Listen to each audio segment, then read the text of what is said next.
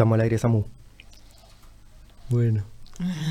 Bienvenida, Elbe. Elvesia Pérez. Muy buenas, muchas gracias, muchas gracias, muchas gracias. Gracias a vos por estar acá. Qué placer. Bueno, para mí también, para mí también. Una amigaza de la vida. La verdad que sorprendida, encantada con llegar a este lugar así, esta sensación de estudio de radio que me recuerda a otros tiempos. Infinita buscadora galáctica. Bueno, para, me estabas contando eh, que fuiste a la Facultad de Humanidades porque Sergio Blanco estaba, y te la dejo ahí. Bueno, en realidad estás haciendo una propuesta eh, muy eh, provocativa, que es empezar la charla con un gato y no sabes en lo que te estás metiendo. no, pero esto así. No, lo que te estaba contando de esa situación era que Sergio Blanco, este, eh, dramaturgo y muchas cosas más, uruguayo, eh, dio una charla en Facultad de Humanidades sobre autoficción hace un tiempo atrás y, pasó por allí un gato y bueno, y entonces él eh, como que dirigió bastante la charla hacia, esa, hacia el, tema del gato. Y no es menor en realidad, porque viste que la Facultad de Humanidades, viste, no sé si saben, pero la Facultad de Humanidades tiene...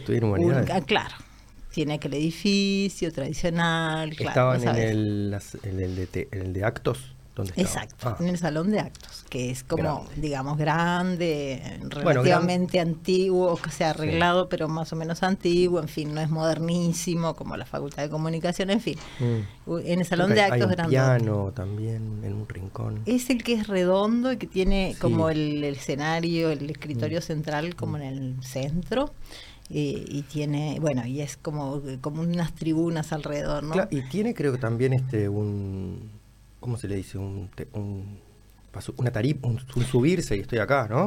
Eh, es al revés, como que está más abajo. Bueno, no sé si antes era distinto. Ahora, como lo arreglaron, está más abajo los expositores y después como la tribuna un poco más alto. Cambió. Sí. Y bueno, y entonces ahí apareció un gato y bueno, y él observaba al gato y decía que claro, que muy diferente sería si fuera, por ejemplo, a la Facultad de Derecho. ¿Entendés? Si entra un gato en la, en la sala principal donde alguien está dando una conferencia, se armaría todo, no está todo bien. voz baja, ¿entendés? De quién dejó entrar al gato, vamos a poner una sanción, en fin, todo eso. Una sanción claro, había una abogada en el, en el, en el, en el público que también, este, bueno, trajo el tema después, o sea que se dio toda una cosa ahí en torno al comportamiento frente a un gato pero es interesante, ¿no? Cómo nos comportamos en esa situación y ahí en, en, psicología estaba todo bien, o sea, el gato era súper amé. En, perdón, ah, claro. por eso, ahora... Bien, el, el, el, el, salón de humanidades sigue estando, como dije. Sí, Estamos en psicología. Estamos en psicología. Que están muy conectados y están cerca. Exacto. Y eh, eh, bueno, en realidad antes era humanidades ahí, pero es mm. psicología, por eso me equivoqué, pero es como un lapsus de 20 años atrás. ¿Era, ¿Era canasta?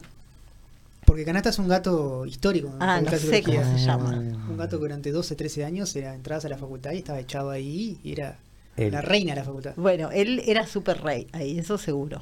Sí, eso seguro.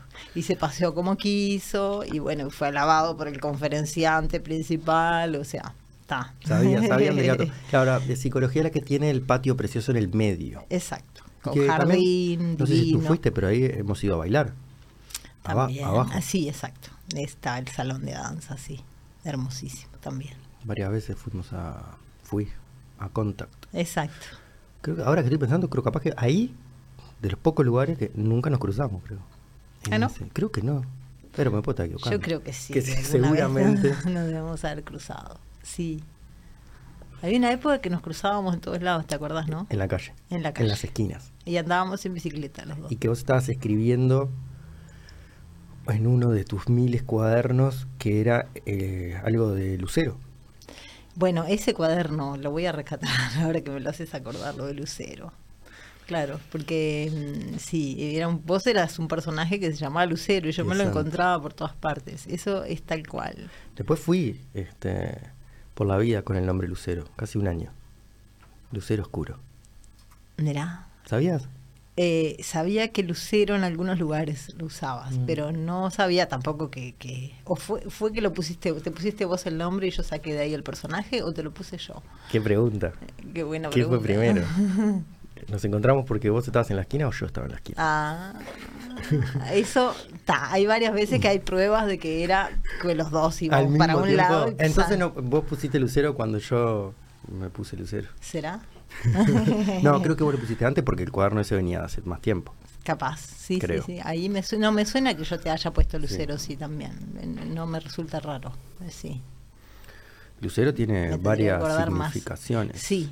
Porque tiene que ver más con, con la luz de Lucifer que con lucero eh, del alba, de la estrella, Venus.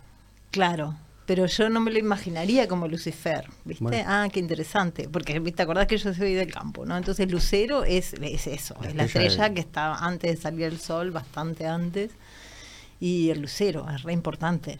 Y en esa época, ahora me acuerdo más, en esa época, claro, como que nos encontrábamos, no, no nos conocíamos mucho, pero habíamos ido a algún taller de teatro juntos y todo. Con Bernardo Trías. Mm. Pero bueno, encontrarte era también como una luz así. Para mí era re, viste, como una cosa buena, así. Ah, que sí. Vamos a mantener eso, vamos a tratar de. Sí. ¿De dónde sos, Elve? Que dijiste que eras del campo. Bien, soy de como cerca de Minas, les diría. Como de, de Minas eh, hacia hacia el lado de Canelones. De hecho, donde vivía la infancia era como sobre un arroyo Sarandí, que es una linita de agua donde nace un arroyo Sarandí. Miras al oeste. Ahí va. Y tu padre tenía una casa y vos estabas, después te fuiste al pueblo. Sí, exacto. Y ahí, en donde vivía en el campo, era, ese arroyo era el límite entre Canelones y La Valleja. Ah. Entonces, está, como que nuestro campito, digamos, estaba de los dos lados.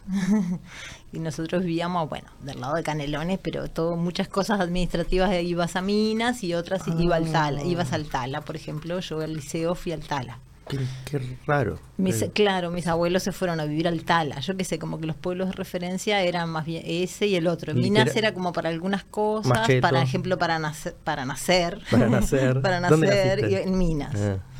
Son y, Sí, sí. Y bueno, y para otras cosas más común y corrientes, entre comillas, este, ibas al Tala, o incluso amigues. Sí. Este, yo qué sé, para morir mis ancestros maternos iban a amigues, por ejemplo, eh, porque no sé por qué el, cementerio y todo eso estaba ahí. Bueno, en fin, este, como sí, de ese lugar. Entonces ahí, claro. Varios tiempo, bastante tiempo en el campo. ¿Hasta qué edad? O sea, vivías en el campo y hacías tareas de campo. Sí, sí, total. Como por ejemplo. todo, todo. Como desde, ¿qué? Nada, desde carpir, este, ordeñar, este, todas esas tareas así, que justo me tocaron bastante cuando era chica, sí. Ah, nos, nos tocaron, ¿no? Con mis hermanos. Mi madre trabajaba mucho en eso, después mi mamá murió y quedamos con mi padre. Y, bueno, y entonces hacíamos todo. Nosotros. ¿Y cuántos hermanos tenés? Tengo dos de esa tanda, digamos, dos, mi hermana y mi hermano. En ese momento era cuando era, yo era chica, éramos esos tres, digamos. Después mi padre se casó, su esposa tenía dos hijas, ah. entonces nos juntamos y nos hicimos una familia ensamblada. Claro, suena feo esto, pero es menos que medio hermano, porque en realidad no hay sangre, es solo político. Exacto. Pero ya a la larga después, cuando están los sobrinos y todo, ya se vuelve muy la familia. No, eso te iba a preguntar. ¿Y tu sobrino famoso, hermoso, que a veces nos cruzamos y vos estás con él, ese es hijo de...? De Malena, que es mi hermana, ah. que desde la primera, digamos, de, es mi hermana que me sigue, sobrino, digamos. Sobrino, hermana, hermana. Sí. ¿Cómo se llama? Me olvido. Vicente. Vicente. Vicente, sí, Vicente. Y entonces ahí, claro, sí, mi hermana tiene más eso como de qué te voy a decir, del fuego, a ella se le da bien lo de prender el fuego, todo eso teníamos que hacer. No teníamos luz eléctrica hasta que teníamos 14, por Después nos mudamos de ese lugar, este, nos mudamos para otro lugar que quedaba 25 kilómetros más y quedaba sobre la carretera, eso que la gente de campo valora tanto de vivir sobre la carretera, cerquita, claro la diferencia entre caminar tres kilómetros o cinco entre el campo o este o bueno o estar ahí no, entonces la gente después cuando se vienen del campo que eso pasa en muchos lugares del Uruguay en algunos de una manera increíble que es que se vienen se, se, instalan como encima de la carretera o sea como si fuera la calle no dejan una vereda así se ponen bien cerquita de la carretera que, pasa tránsito pesado todo pero quieren es de la ciudad piensa al revés dice ¿por qué este tipo? y porque el de la ciudad piensa yo quiero ir al campo a meterme para adentro y ese otro dice no yo quiero estar sobre el borde y que me venga el Sí, exactamente. Sí. la casa donde después nos mudamos, que era la casa donde la esposa de mi papá, que todavía ellos viven hasta, ah, todavía hasta ahora ya, que está cerca de un pueblo que se llama Villa El Rosario, ahí en La Valleja también, cerca a 20 kilómetros de Minas, y ahí este, ellos vivían a una cuadra de la carretera y, y en esa época a mi papá, por ejemplo, le parecía mucho. ¿Cómo se les ocurrió hacer una casa a una cuadra de la carretera? Bueno, esas cosas, ¿no? ¿Cómo son la distancia, las distancias, cómo son relativas, ¿no? Relativas a las épocas y no sé, muchas cosas, muchas cosas. Me pregunto, no sé, me pregunto muchas cosas con esas, con esas cuestiones y cómo te determinan ciertas cosas, ¿viste?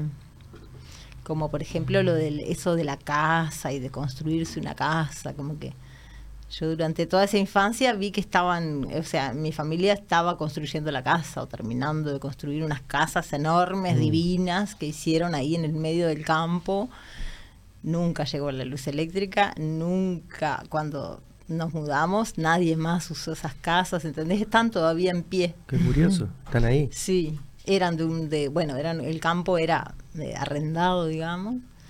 Este, ah, le, quedó, para, el, para el hombre. Sí, bueno, ahora está lleno de fardos, ponele, no es que lo estén usando como casa. ¿Y cómo, cómo, qué recuerdos tenés de la infancia? ¿Cómo, cómo la viviste?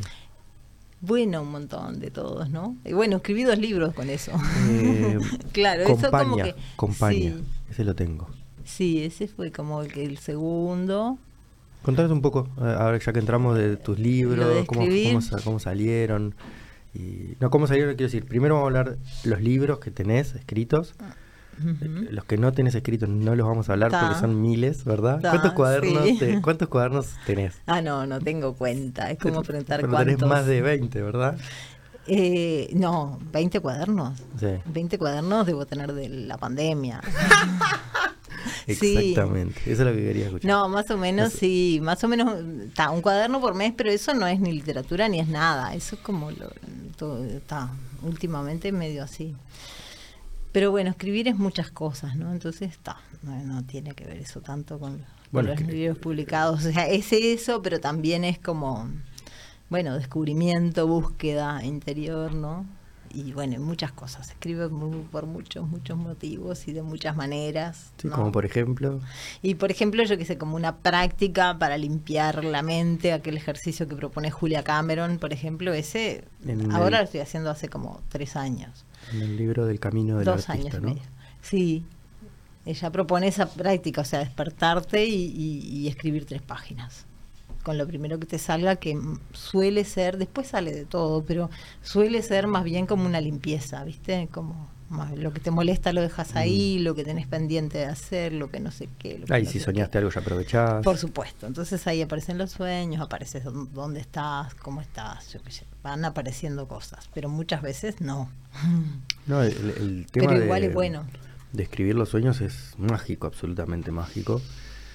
Y como si uno después se anima a volver sobre esos cuadernos que escribió, eh, muchos sueños eh, acontecen de determinadas formas, ¿no? Capaz que, bueno, el que era tu amigo en el sueño es un perro, o, pero todo cruzado, pero pero pasan esas cosas. Yo tuve este, haciendo las, bueno, estas cosas que dice Cameron en, el libro y quedé totalmente impresionado. También con, con, con, creo que en realidad lo conocí a partir de Mariana Casares, nuestra amiga, este, que me presentó ese libro y después me di cuenta que muchos ejercicios que hacíamos con Mariana también estaban por ahí. Son ejercicios de siempre, ¿no? Me imagino que Cameron los ah. recolecta, no sé cómo.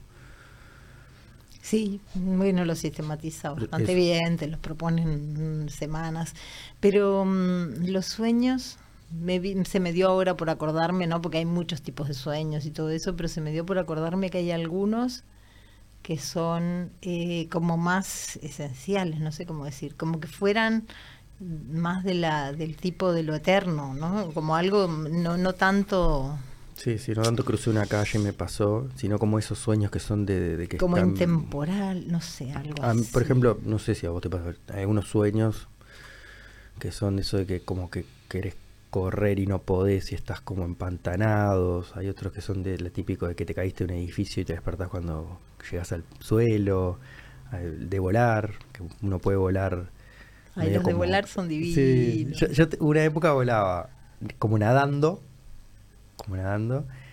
Después volaba más, más, tenía más, más soltura y no sé. Y después terminé volando tipo Superman. ¿Viste? Cuando haces tipo... Que creo que en uno de esos tuve sueño lúcido de querer dirigir. Pero como siempre, cuando trato de dirigir, eh, se acaba ahí. Cuando es como hay que aprender eso, es un, estar presente y, no controlando. podés lograr, ¿no? Se puede lograr eso, estar ahí en el sueño realmente, con la conciencia, no con el inconsciente. Porque sería, el sueño sería una cosa del inconsciente. Y creo que también depende si, si ya dormiste tus sueños REM y ya estás más descansado, parecería ser que tenés mayor acceso a eso, a estar ahí consciente. Sí, de pique es no un montón de material, información que te manda el inconsciente, eso seguro. Mm. para empezar. Y material muy bueno para, para, para el arte, ¿no? Para mm. lo que quieras hacer. No sé, me viene el hebrero porque siempre eh, se mandaba esos gestos así. ¿Cómo te podías olvidar de ese sueño? Ponerle que yo le contaba, ay, pero yo ahora que decís. Una vez soñé un sueño que iba súper libre, con el pelo suelto, andando en una moto. ¿Cómo te puedes olvidar de ese sueño? Te decía, que contanos un poco tu vínculo con Mario Lebrero. Bueno, qué misterio, ¿no? Qué misterio, porque alguien que tuvo, tuvo una gran influencia en mi vida, la verdad. Mira, yo trabajaba en la revista Postdata, sí, lo voy a los datos concretos. Trabajaba en la revista Postdata, yo era periodista, ¿no? Ya había trabajado en radio, en, diario, y había ido a trabajar a Postdata, y trabajaba en la parte de economía principalmente, ¿no? Y, después trabajé en sociedad y todo. Bueno, lo cierto es que Postdata tenía como un recinto central ahí donde caían las llamadas de teléfono al teléfono fijo y Lebrero tenía una columna ahí y llamaba muchas veces para hablar con la con la jefa de cultura, digamos, con la coordinadora de cultura. Y la coordinadora de cultura estaba como en otra habitación, entonces llamabas, viste, fulana, vení, no sé qué. Este, la Tana, este, y bueno, entonces la, eh, Lebrero llamaba ahí, ¿no? Entonces yo siempre lo atendía. Y ahí estaba Andrea Carriquiri, como uno tiene tantas personas a quien agradecer, ¿no? Qué maravilla. Andrea Carriquiri, eh, que ella iba a su taller, ¿no? De las primeras personas que iba a su taller. Y, y entonces, este, bueno, en un momento hablando con Andrea, sí, porque, porque yo quería escribir, o sea, escribía, siempre tenía eso como contenido, escribía en el día, escribía notas para la revista, ¿no? Periodismo, todo eso. En general escribí, intentaba escribir notas de que le llamaban de color, o sea, ir a los lugares y sensorialmente escribir, ¿no? Em, más que lo que había que escribir para economía o lo que fuera. A mí lo que me interesaba era eso otro, obviamente.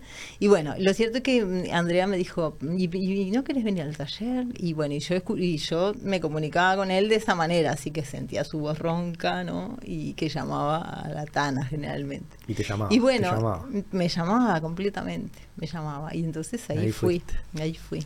Bueno, en esa reacción de postdata pasaban muchas cosas buenísimas por ejemplo, que estaba el Darno. El Darno, Eduardo, Eduardo escribía en esa revista, ¿no? Este, Imponente, qué Y venía y escribía ahí, sí, por eso, era como increíble. el Darno un día se aparece, eso es increíble.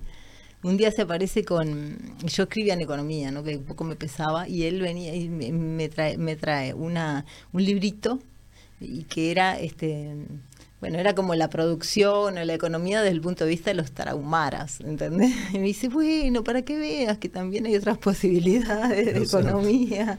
No, yo tendría 20, 20 cortitos.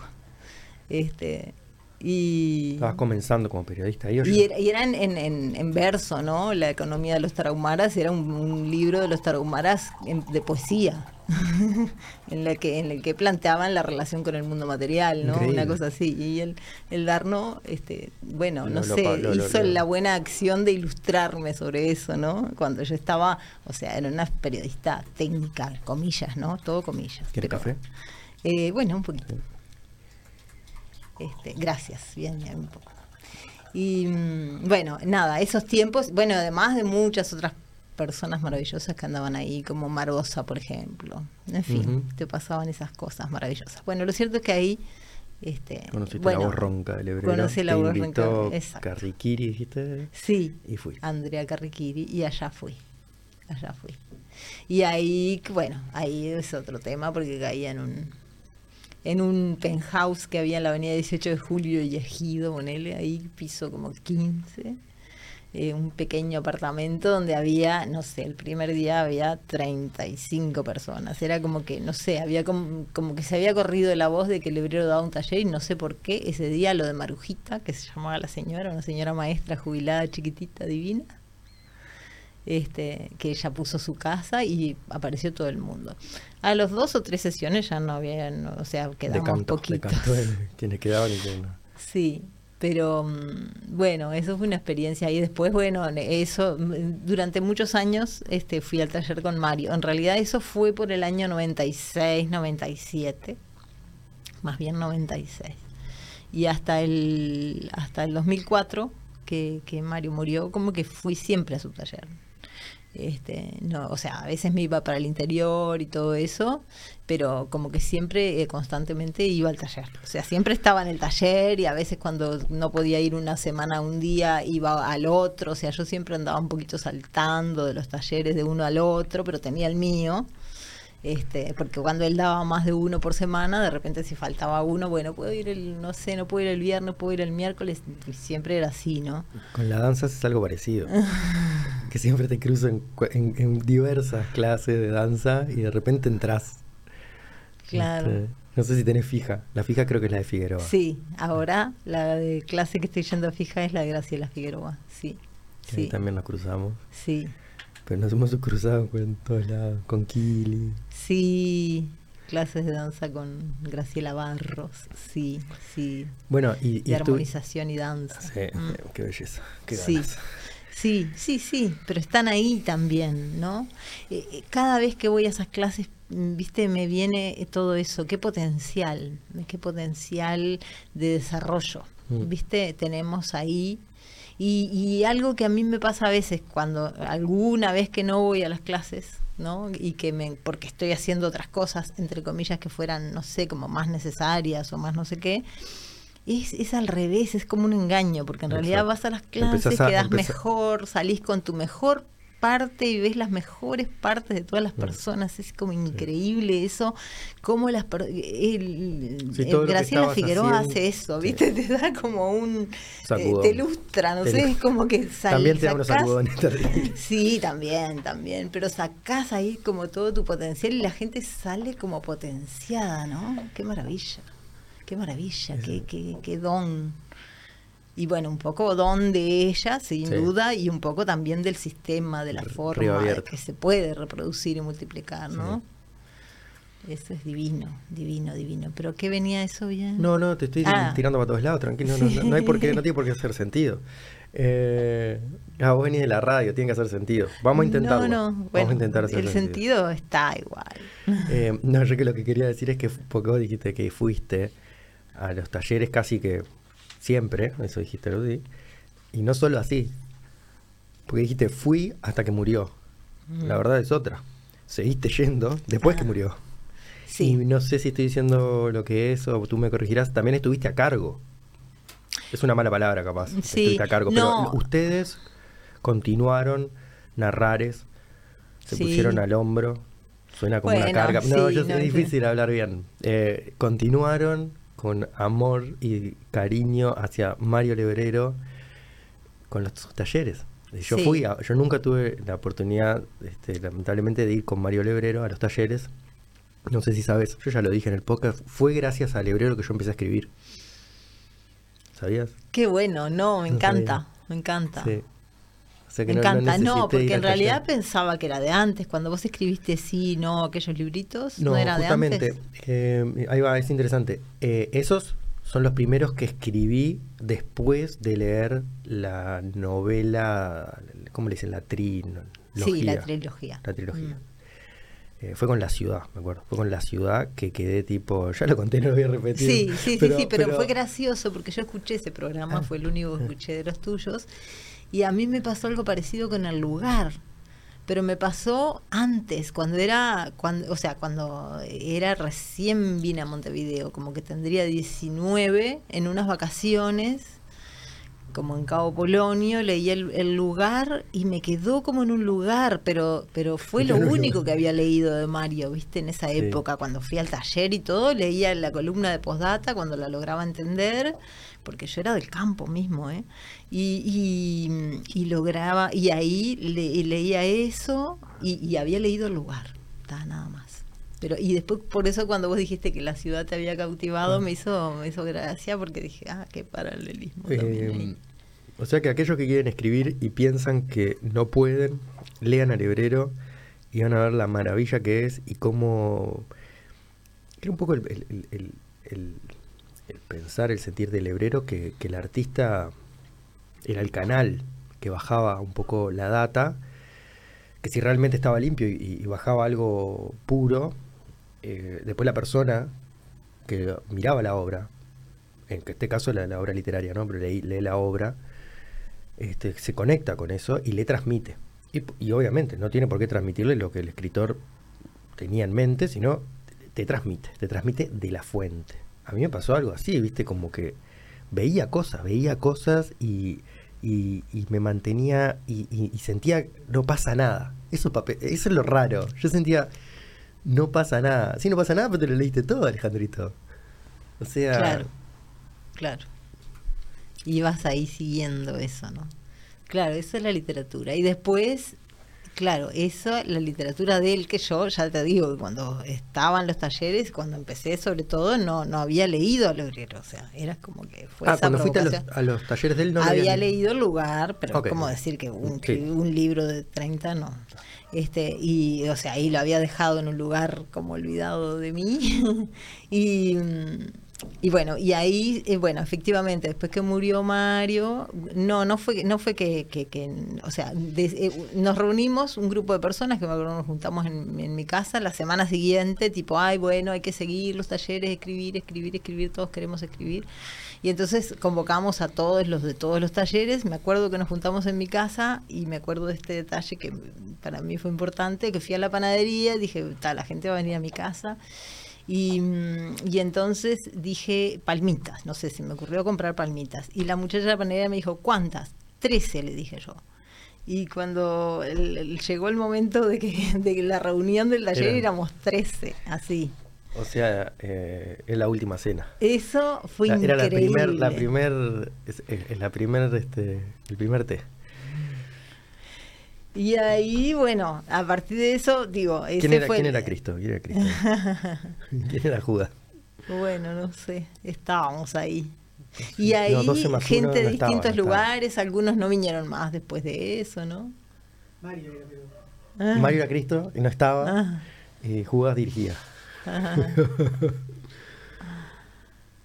sí, por eso, algunas personas de ahí después no, no, vinieron más, pero lo cierto es que después, bueno, siguió con, con, Mariana Casares y con otras personas, seguimos aquello de escribir, en seguir el taller Narrares, le pusimos Narrares, que ya tenía ese nombre la, la colección este, que habíamos eh, que habíamos hecho, que había empezado con, con Lebrero ahí en esa época, este, de libros. Y, y bueno, y ahí decidimos, bueno, hay que publicar, y bueno, fue toda una cosa ahí este, que nos pusimos las pilas en todas las personas vinculadas y después aparecían otras personas, porque vos estabas en ese proyecto e invitabas a otro, como pareciste vos o como todo. Por ejemplo, así caí yo. y estábamos, otra cosa curiosísima que pasaba era que escribíamos en bares, ¿no? Porque no teníamos un lugar fijo, o sea, teníamos un lugar fijo, ponele, elegimos tal bar, no sé, el Museo del Vino, el, no sé, el, eh, la Taberna Vasca en todos, en Girasoles también escribimos. Y en este de Tristán, la esquina. Ay, sí, ese era, era feo, porque estábamos prácticamente afuera. No, en, uno, en, un bar viejo, ah, en Paysandú, que pasaban los ómnibus fuera. Claro, ese fue el tema, que, era pasaban los ómnibus como locos. Era verano, todo, pero bueno, era el que había abierto, era como una cosa así, un febrero, me acuerdo.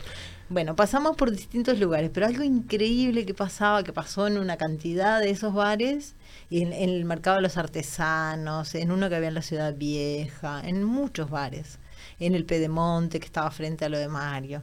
Empezábamos una tranquilidad bárbara, seis media, siete de la tarde, un silencio genial, nos juntamos acá, bárbaro. Nos poníamos a escribir, escribíamos no sé, tres, cuatro veces, viste que eh, usábamos la forma de escribir, poner una consigna, escribir todos ahí, más o menos 40 minutos, como mucho, entre media hora y 45 minutos.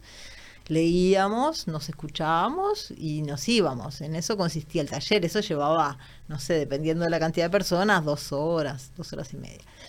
Y lo interesante era que íbamos a lugares vacíos, que no había nadie, y a las tres semanas por un motivo o por otro había ruido y se llenaba de gente, llenábamos los lugares de gente, era como increíble, y sí, así teníamos que muy bien, venían grupos a tocar, era como increíble, y gente, gente, gente, no sé por qué era, bueno, si eso de leer, escucharse, como que convoca algo así, como que está ah. bueno, hay algo ahí, no sé, no digo que provocáramos todo, pero de verdad que sí, en todos lados nos pasaba eso. Se genera tertulia, dicen acá hay tertulia, ah. vamos a, la mesa al lado y a escuchar de, refilete, refilón.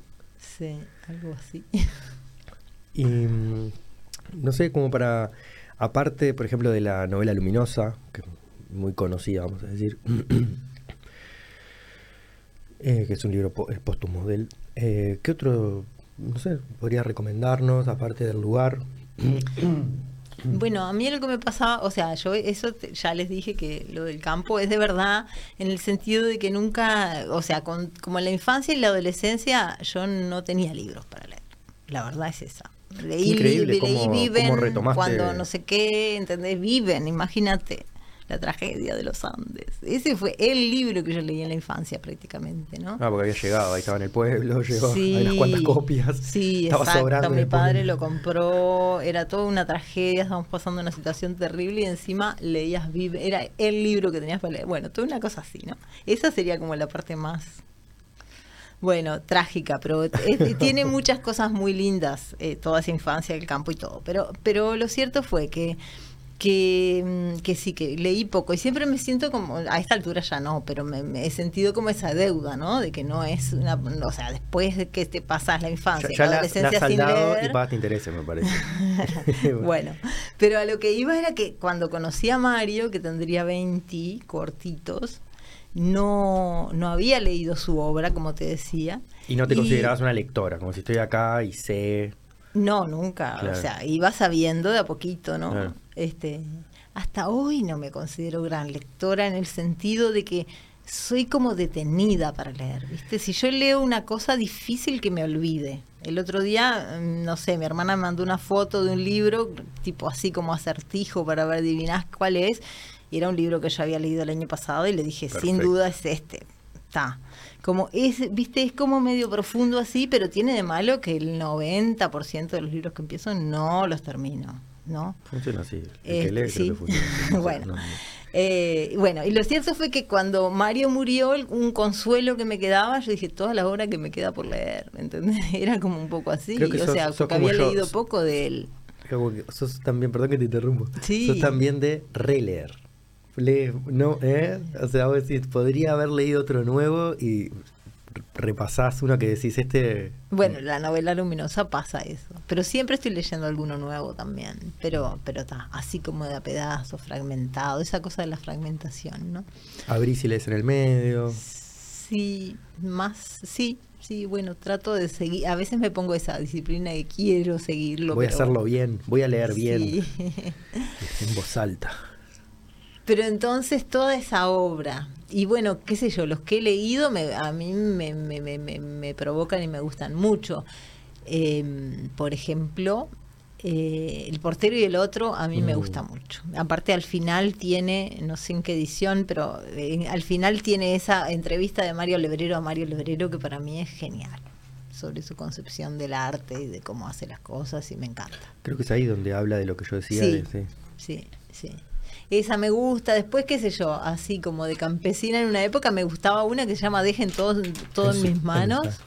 Que es buenísima en el sentido de que no parece lebrero, o sea, es como un, no sé qué es, un detective que llega a un pueblo, o sea, es re redondo, ¿viste? No deja ningún hilo suelto. Es, un paralelo también, es un poco largo ese, ¿no? no, ah, es cortito, es cortito. es un viaje así, tipo va y hace lo que tiene que hacer y claro, va a buscar algo y lo No me acuerdo por qué me da la idea que es largo. Paso por paso, es bien novela, bueno, eso Que va al café y te cuenta lo del café me acuerdo, sé si lo leí hace mil años. Es raro, pero bueno, la novela luminosa me gusta mucho. ¿Y qué decirte? No sé, todo espacios libres, me encanta. O sea, es como un viaje cada, cada uno de esos, ¿no? Hay otro que publicó UM, que son tres cuentos medios largos, que uno es de un circo, otro que yo creo que está Burdeos ahí. Bueno, en fin, esos viajes, ¿no? Mm. Viajes, viajes, viajes súper sí, a veces está Marruecos, no sé, todo eso, pero, pero pasa esto. Viaje se llama nuestra generación. Viaje se llama nuestra generación. Nuestra generación de Graciela Figueroa se llama Viaje, gracias, nada es casualidad, ¿eh? Gracias a un ejercicio eh, breve, una consigna que dio Mariana. Exactamente. Que era así, estábamos en un círculo, los, las, diría, las 30 mujeres que éramos. sí 30 y, Ale. 30 y Ale. Y, Mariana dijo, bueno, vamos a hacer este, este ejercicio. Dos personas van a decir una palabra, o sea, vos decís una palabra, yo digo una palabra, y después otras dos personas van a decir una palabra al mismo tiempo que sintetice, que junte esas dos palabras. Y así se empieza a avanzar hacia algo. Porque es como que vas entrando en algo. Exacto. Literalmente. Y no me acuerdo cuáles fueron las palabras. Alguna viajera seguro que se acuerda. Vamos a hacerlo, vamos a hacerlo. Ah, pero somos dos. Somos dos, no, pero ¿cómo fueron las palabras? No, no podemos. ¿Cómo son las anteriores? No sé, pero sé que al final era barco, ¿no? Ah, ¿sabés entonces? Sí, me acuerdo que era barco y, sería ola. Me parece que era como cosa así, porque era vos ibas relacionando eso, dos y dos, no sé si. O sea, barco y ola venían de unas y, en esas dos, las dos personas al mismo tiempo dijeron viaje. viaje. Y ahí quedó. Y ahí quedó, era el nombre de nuestra generación, o sea, como que quedó cantado, nadie estuvo en desacuerdo con la cantidad que éramos y todo, todos estamos de acuerdo en que viaje era. Viaje, viaje, viaje, empezamos así. Nunca se había, se había decidido un nombre con tan poco tiempo, ¿no? Eso fue genial. Sí, las otras generaciones, Mariposa, Infinitos, era todo pelea. Claro, o sea, no, mucho más tiempo para decidir, era una tarea de varias horas. Nosotros ah, no, porque era en ese intensivo, tenían que resolverlo ahí creo, es verdad. Sí, Facu nos contó que medio que lo apuraron en el último momento a su generación porque ¿Cómo se llama? Claro. ¿Quién sos? ¿Quién sos? Sí, esa generación que fue después que nosotros, incluso creo que al final nos... Había dos nombres, unos decían que se llamaban de una manera y otros decían que... Era muy grande esa generación. ¿Cuál era el nombre? Era presente. yo siempre les decía presente, pero no todos se identificaban con presente, ¿no? Entonces no, habían otros que le llamaban de otra manera que no me acuerdo. Entonces, bueno, nosotros éramos viaje y efectivamente éramos viajeras y somos, seguimos siendo viajeras y viajeros. Y viajero. Viajeras está bien. viajeras. Somos viajeras. Mucho, viaje, viaje. Y, y bueno, y antes, durante y después hemos viajado, ¿no? de ese, bueno, para además de que esa experiencia fue un viaje, estamos hablando de la formación del, espacio de desarrollo armónico, de la formación de Río Abierto. Viaje sin retorno y un viaje que continúa día a día. Sí, es una gran experiencia recomendable para cualquier persona que, que tenga deseos de descubrir otras posibilidades dentro de la propia vida, no sé, es como impresionante. Impresionante. Sí. Y bueno, ahí por lo pronto hicimos varios viajes, nos fuimos a, ¿Dónde nos fuimos? al Escorial, por ejemplo, ¿te acordás? ¿Qué nos fuimos a España. Nos fuimos a España a, a un congreso de Reabierto Internacional. ¿A bailar? A bailar. Se dice a bailar, la verdad es que vas a trabajar, que no sabes lo que es eso. Sí.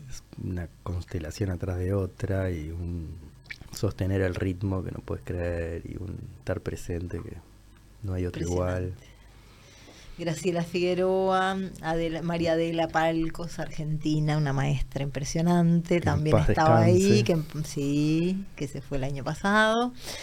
Y, bueno, y muchas otras personas más, ¿no? Aquella gente de España que organizó aquello, eran impresionantes, terapeutas. Seguiría armando y seguiría diciendo, lo que pasa que cuando hablas, de, hablas Lola Bastos. La Lola Bastos seguí en contacto semana a semana hasta hoy. Mm. Eh, que ahí de vuelta el guionista de Dios hizo lo suyo, porque Lola Bastos, una de las cosas que hace es, no sé cómo se dice, leer el tarot. Sí. Trabaja con el tarot. Lola Bastos. Sí, sí, esa mujer es muy impresionante. También eh, de, de, esa formación de Río Abierto internacional. Sí. Es una mujer que. Sí. No, es una mujer impresionante que fue periodista también. Esa coincidencia también hemos tenido con ella. Porque ella trabajó por una agencia internacional y era periodista, así como, ¿no? Como que abandonó ese mundo de los medios y del reconocimiento y de toda esa cosa. Este, para seguir su camino en definitiva, ¿no? Y mm, bueno, y eh, bueno, mucha gente así en, eh, y, muchos más allá en España. y de hecho de acá fuimos también un, Una banda, un grupo importante, sí, de cantidad de personas. Había de México también, Argentina, por supuesto. Creo que el hecho de que Graciela Figueroa sea uruguaya, no sé si es así, pero eh, éramos unos, una banda uruguayos. O sea, decían los uruguayos están acá. Mm, o sea, estábamos marcando presencia. Sí.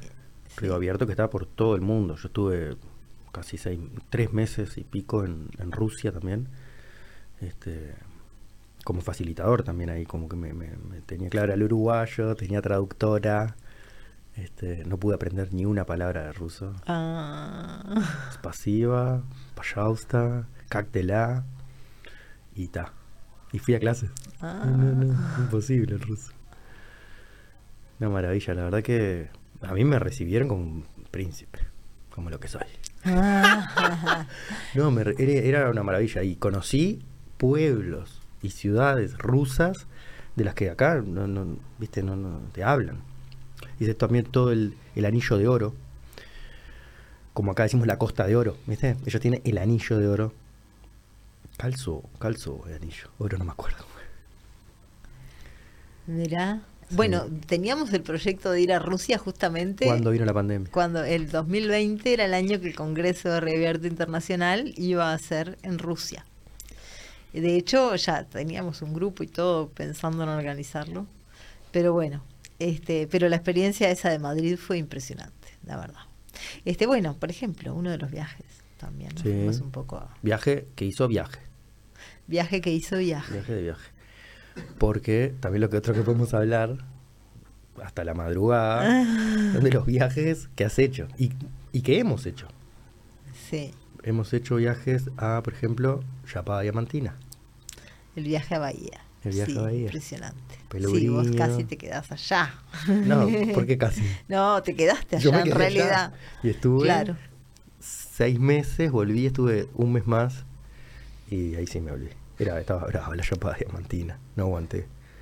Claro.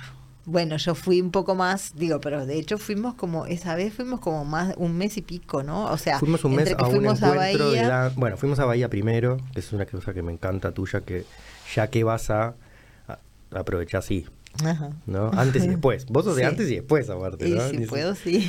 Este, hicimos Pelourinho, un lugar divino, que justo fuimos a caer en un lugar de danza, pero que medio de casualidad, como estas cosas de la vida. aquel hostel que Espectacular, que se llamaba Fusión, que está a media cuadra de la Plaza de Pelogriño.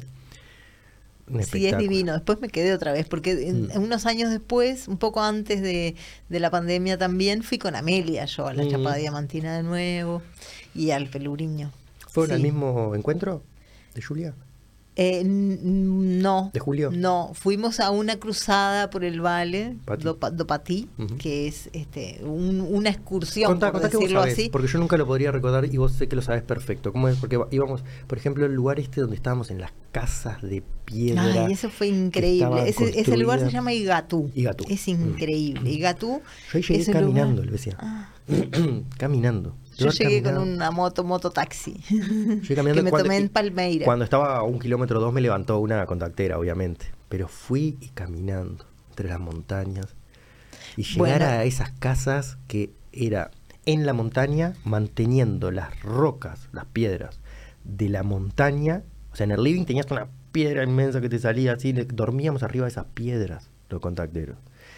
Y no solo eso, sino que había sido construida por esclavos entonces había paredes que estaban hechas de miles y millones de piedritas colocadas una al lado de la otra.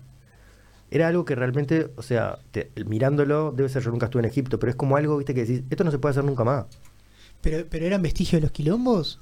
Sí, en realidad eh, en Igatú, había sido un lugar de, eh, de diamantes. de diamantes, por eso se llama Chapada Diamantina. Entonces, eh, eh, el río ese que, que, tenía un color marrón, en realidad era por un, por un mineral que había ahí, de ese color, pero además ahí había diamantes. Entonces, antaño habían estado los mineros este, de todas las maneras sacando todos los diamantes, desde la época de la esclavitud, y, estaban los, los vestigios evidentes, ¿no? Estaban los grilletes en muchos lugares, había un, qué sé yo, había, era evidente que, que el paso de la esclavitud por aquel lugar. Y, bueno, y después de eso, bueno, cuando se fueron los, los, los mineros, digamos, este, y se llevaron, digamos, se llevaron todo, quedó aquel pueblo como un poco abandonado, ¿no? Como que quedó con quedó la vila, la gente de allí. Es un pueblo de una manzana, como quien dice, que la plaza y tiene solo las cosas que están sobre esa manzana.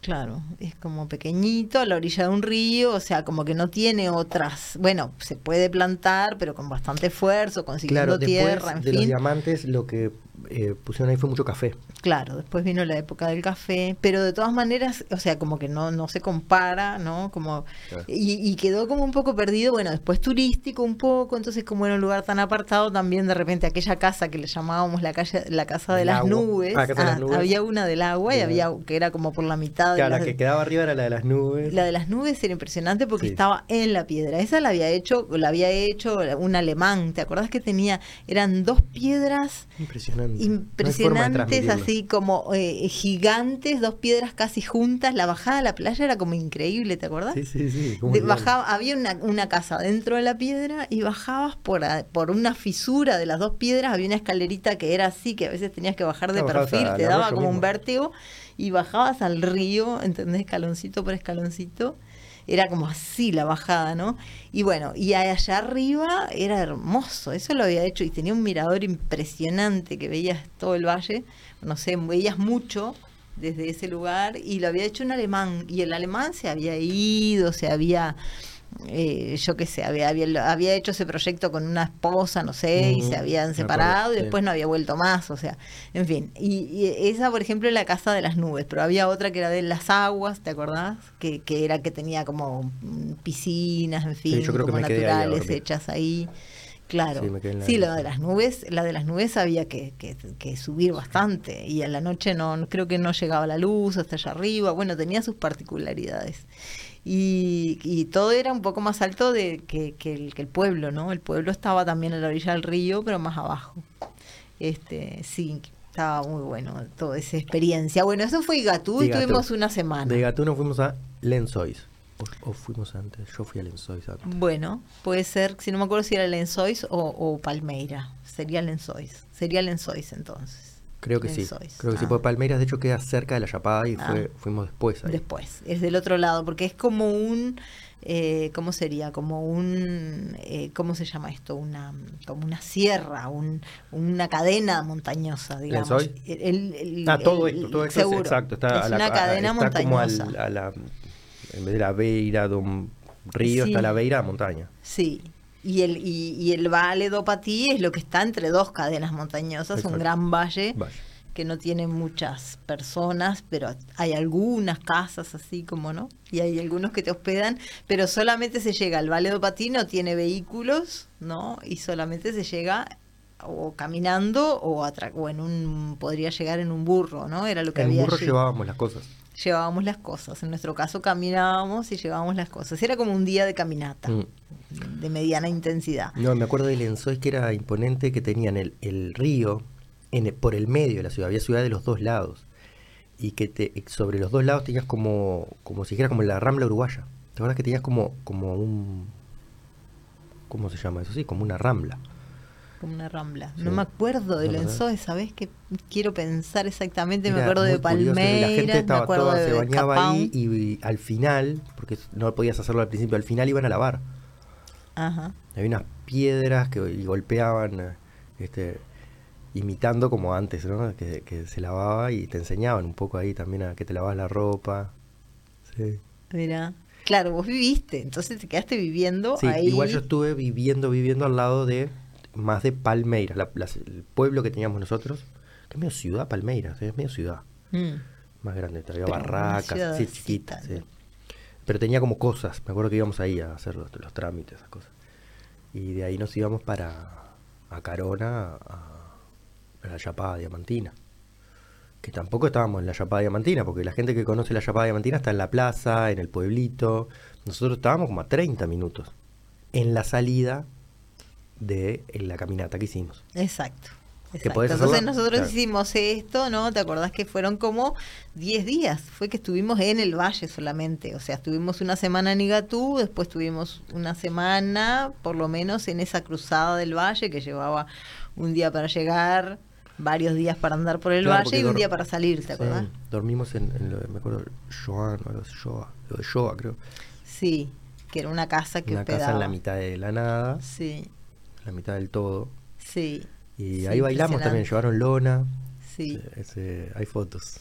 Sí, y en, los ríos también bailábamos, ¿no? Porque había eh, aquellas aquellas rocas, qué, qué hermosos que son esos ríos, ¿eh? Y éramos, éramos una bandita, ¿eh? Capaz que éramos 40 o sí, 50. Sí, éramos como 40, me parece, los que cruzamos, porque mm. no todos cruzaron, porque también eso, o sea, tenía su dificultad, no era muchísima, pero tenías que caminar un día en montaña y sobre todo el día de la salida tenías que, subir y, bajar un... Y seguir el ritmo. Como 7, 8 horas. Se perdieron algunos, me acuerdo, que no estuvo divertido.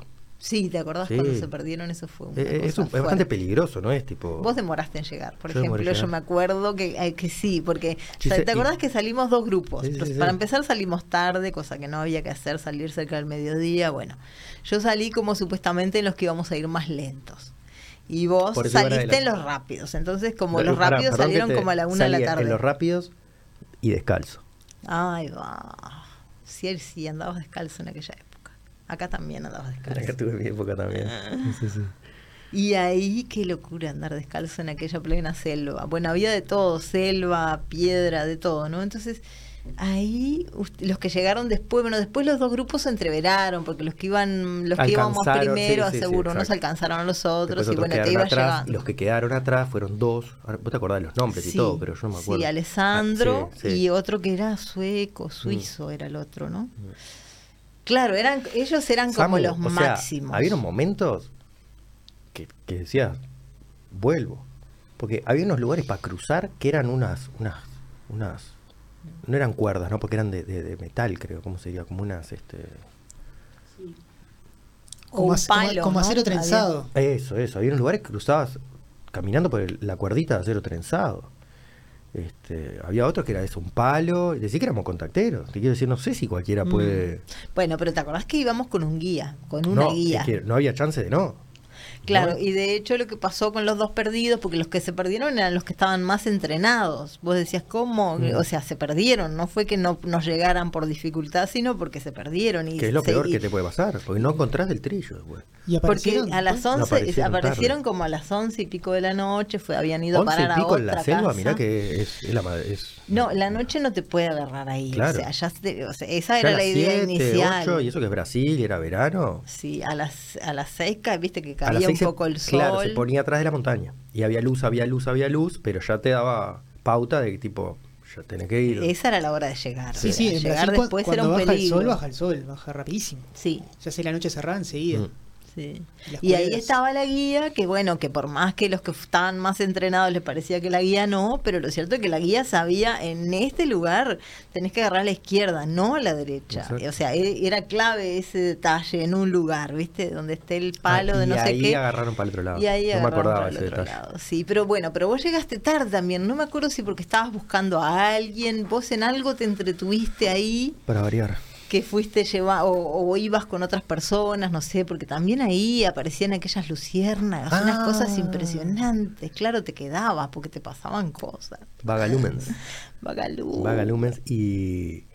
Pero no un poquito de vagalumen. No, no, no hay forma de transmitirlo. Era una luz constante, ah. prendida todo el tiempo, con un destello, o sea, es imposible explicar otra de esas cosas que, que las tenés que ver.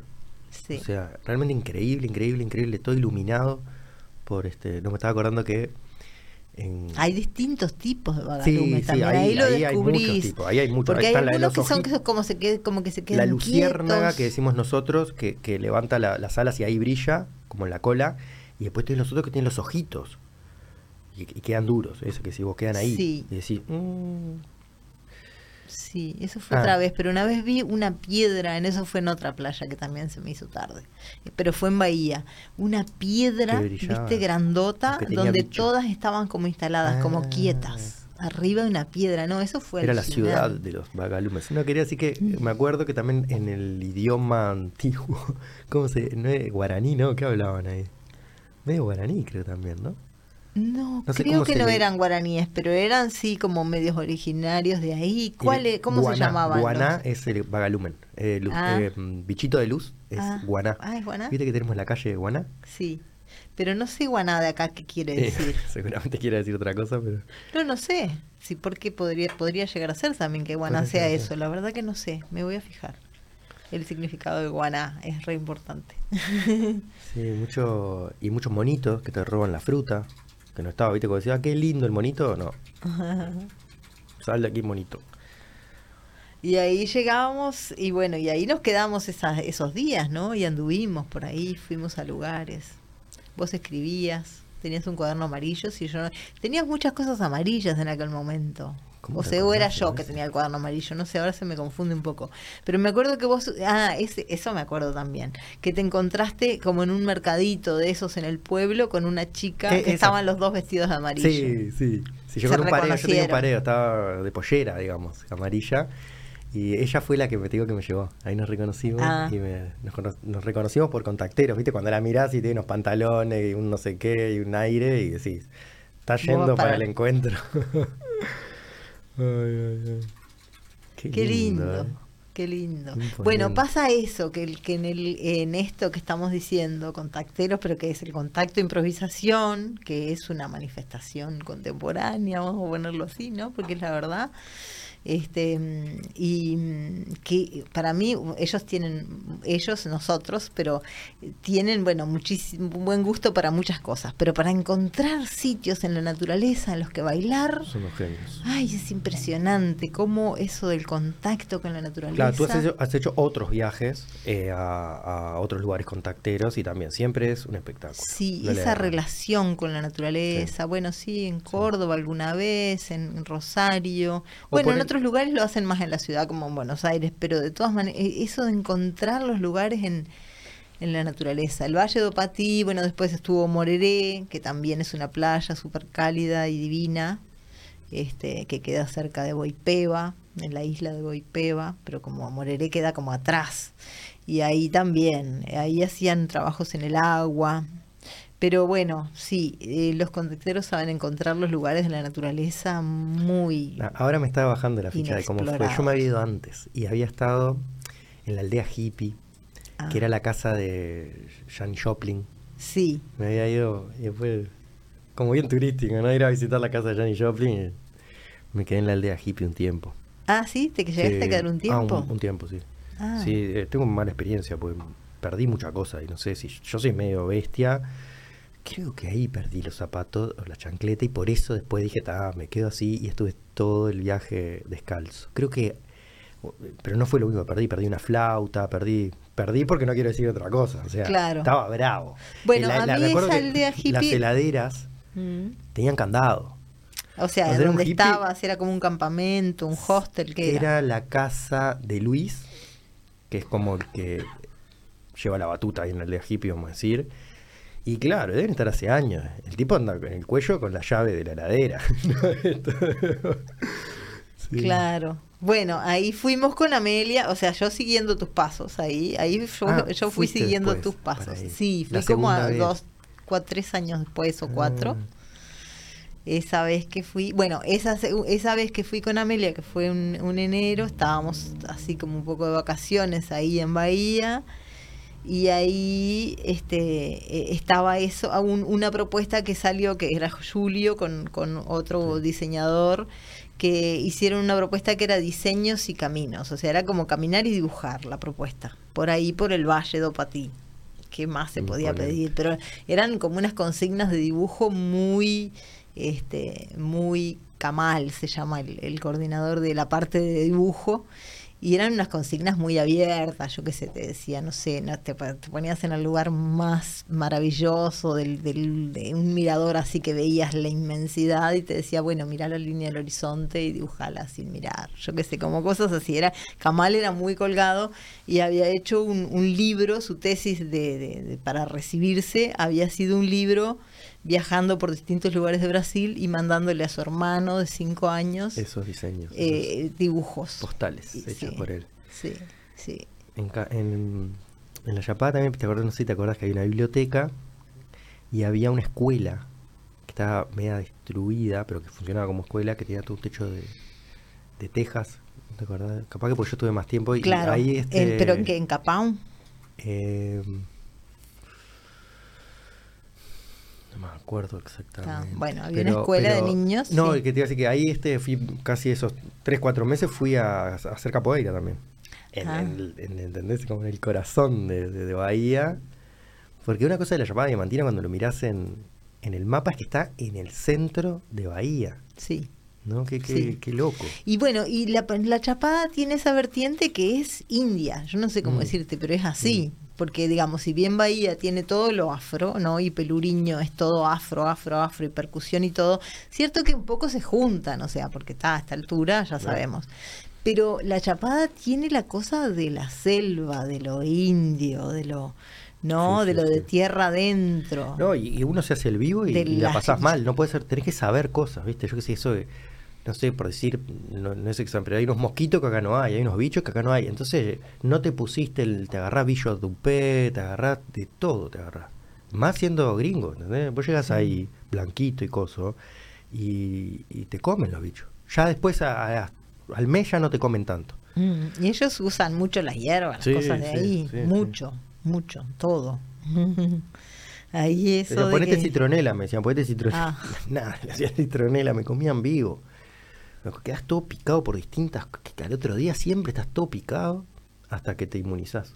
Ah. y volvés más fuerte. Sí. Bueno, esa vez que éramos 40 andando por el, por el, por el valle, este, me acuerdo que un, que se nos quedó uno, ¿te acordás? Que se nos mm. quedó Alberto. Alberto se enfermó, como que le vino fiebre y se quedó, y bueno, después que, o sea, y terminó yéndose en mula, este, a lo, como a los dos o tres días, pero fue un tema así, este, porque bueno, estábamos juntos, ¿no? Mm. Y él, él estaba enfermo, y bueno. me acuerdo de, bueno, una cosa imponente era cuando nos bañábamos todos desnudos en, las lagunas, esas que aparecían en el camino, 40 todos preciosos aparte, imagínate, todos bailarines, cosas, era un el paraíso. Era. Eso fue increíble porque había realmente en un lugar muy, muy, muy este, fuera de, código, no sé cómo decirte, era como muy eh, apartado, ¿no? No había, estábamos nosotros realmente ahí nomás. Y a la vez era un lugar que eh, había como esas arenas que en, otros, en algunos lugares hay en Brasil. Cuando los ríos pegan esas curvas y dejan como un sedimento de, piedrita bien finita que es como una arena. Es como una arena. Pero entonces vos te ponías aquella arena, ¿cómo era? Te la ponías, ah, era de color arena. Pero ese es más un lodo que hay también. Exacto. Sí, te mezclabas y te hacías esos baños. Te ponías de color arena, pero la arena ah, inmediatamente, a los pocos, cuando se iba secando, se iba poniendo verde. Entonces de repente yo llegué, así en un recodo de aquellos del río, llego un montón de gente, todos verdes, escalando por unas arenas, ¿entendés? y bailando y moviéndose. Y, no sé, porque había raíces también, era como toda una cosa increíble, ¿no? Estaba Alessandro y también estaba Alejandre. Yo era Alejandro, estaba Alessandro y Alejandre. Ah. Que, con él quedé muy en contacto. Mira. Que se bailaba todo, era de los pocos que yo me podía como sentir, viste, me le tiro arriba, este, más, de forma más bestia. Ajá. Porque el contacto de improvisación, ¿no? Es una danza que, que tiene, bueno, muchas posibilidades, se trabaja en muchas cosas, pero se, se trabaja bastante con los límites y con las posibilidades y los varones trabajan bastante con la fuerza, todos, pero también probar esas cosas, ¿viste? Puedes probar otras cosas. Y hay una magia que es increíble que si vos querés hacer un movimiento por gusto, no te sale. O si querés repetir algo que decís, vos, esto fue increíble, no te sale, tendré que entregar. Y las cosas que aparecen son de otro mundo. Me, filmaron, me filmaron, voy a ser famoso. como que a veces queda pata para arriba, sostenido por. Ahí va una grisita chiquitita así, ¿cómo llegué arriba? La energía, ¿no? Exacto. La energía, impresionante, impresionante, sí. Muchas, muchas, muchas dimensiones y muchas, muchas personas, ¿no? Muy interesantes, muy increíbles. Divinas, divinas, divinas. No sé, me viene ahora Iris, una clown, viste que era como que siempre te estaba haciendo un número de clown, no sé, vos la veías aparecer y ya empezabas a, ver, veías su clown, ¿no? ¿Te acordás de Iris Fiorelli? Bueno, no sé. la foto me acuerdo de una brasilera de rulos que después se rapó. Tenía unos rulos divinos largos y un día apareció pelada, pelada. Ah, bueno, no, viste, cada uno se acuerda de cosas diferentes, era impresionante. Este... Bueno, y ahí salimos, hicimos el cruce de Pati y salimos al Chapada, por atrás. Sí. Y ahí hubo como una... La Chapada es todo, ¿no? Sí, sí salimos a Capão. Ah, salimos a Capão. Salimos a Capão y mm, y estuvimos bastante tiempo ahí también trabajando. No fue que, ahí terminaba. Ahí empezaba una segunda parte, ¿no? Sí, aquel encuentro era como tres semanas. Una en claro, podías ir, directamente ahí. Hubo gente que se sumó ahí. Y no éramos los mismos los que habíamos ido juntos a todo el proyecto que cuando viste se te suma uno al final. Y bueno, lo que pasa es que había gente que no, no quería hacer la cruzada esa, que era que había que caminar todos los días un montón de horas.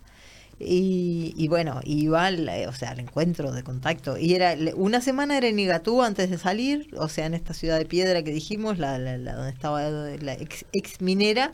Después era una semana cruzando, sí, o algún día más, y una semana más en Capão. Claro. Era un salón espectacular. Y después hubo gente que todavía terminó en el encuentro del agua en Moreré, que ya era en el mar, en otra parte. Que era después eso. No estaba incluido. sí, no. Creo que ahí yo ya me quedé en Capão creo que me quedé, si no, no fui ahí. Que era como un contacto en el agua, parecido a este Aguajara o. Con una rusa mm. también. Me acuerdo, vi los videos, este, sí. sí. y con Mario Pasos, Mario Pasos, Mario, uno que se llamaba, un muchacho argentino que se llamaba Mario. Mario Pasos es un contactero, no sé si estaba. No, es otro Mario. Este es un Mario de allá que de argentino que, que se fue a Rusia. Yo creo que todavía está por allá, en esa parte, Mario. Bueno, viajeros también, pasa eso, ¿no? Gente que, que, se va. El que me acuerdo era, no sé si era un, japonés. No, que. Había un japonés. Que era, que era, que claro, nosotros más o menos entendíamos todo, entre comillas, entendíamos todo, la verdad. Sí. Digo, no entendíamos, no entendíamos nada, entendíamos el idioma bastante bien. Eh, pero el japonés este no entendía nada.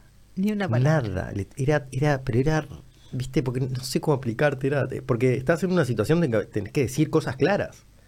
¿Entendés? Y tipo, viste, horarios y nos vemos acá y ahora vamos todos para allá, pero vamos para acá. Y el loco era un personaje. Ese, ese también en ese momento era Facebook lo único que había. Y yo le había agregado a Facebook y vivía viajando. Pero a lugares así, como ese.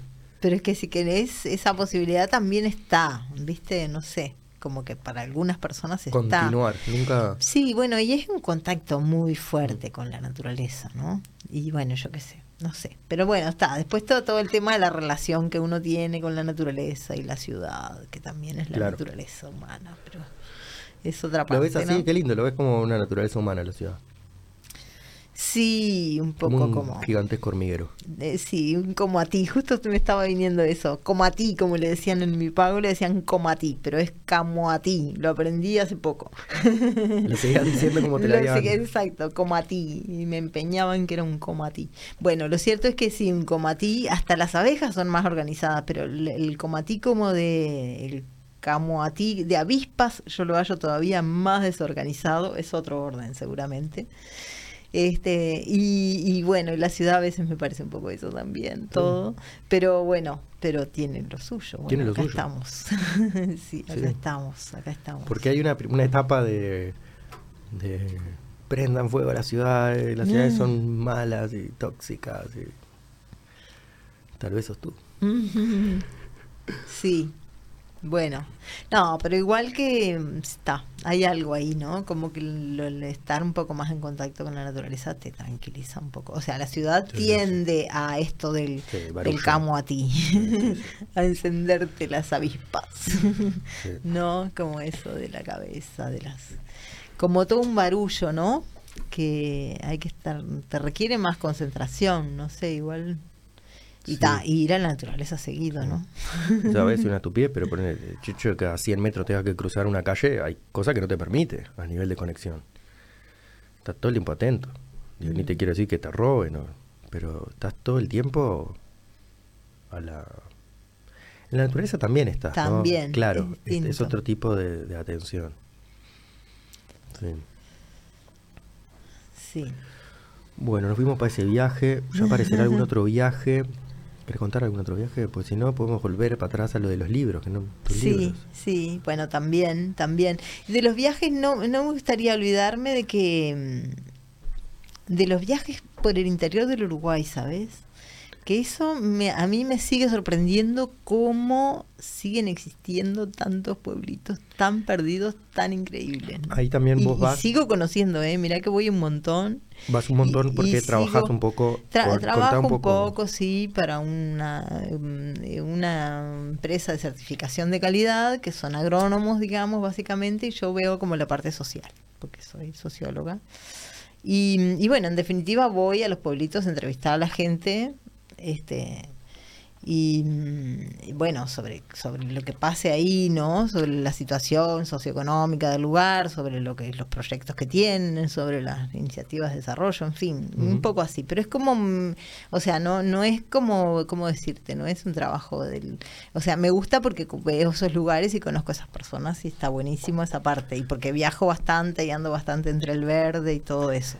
No es que el trabajo mm, científico, así sociológico, sea interesante interesante, mm. sino que es este bueno un poco eh, cómo sería eh, diagnosticar ver lo que está pasando digamos básicamente y te pasa que, que vas a una familia y, después a los años vas a la misma Bueno, a veces vuelvo, sí, sí, sí, a veces vuelvo. puntual. A veces vuelvo, pero no tanto, no, no, tanto. La verdad que sigo, sí, sigo abriendo. Es como, y bueno, pero sigo viendo como personas, tanto en el trabajo como en, como en los pueblos y vuelta.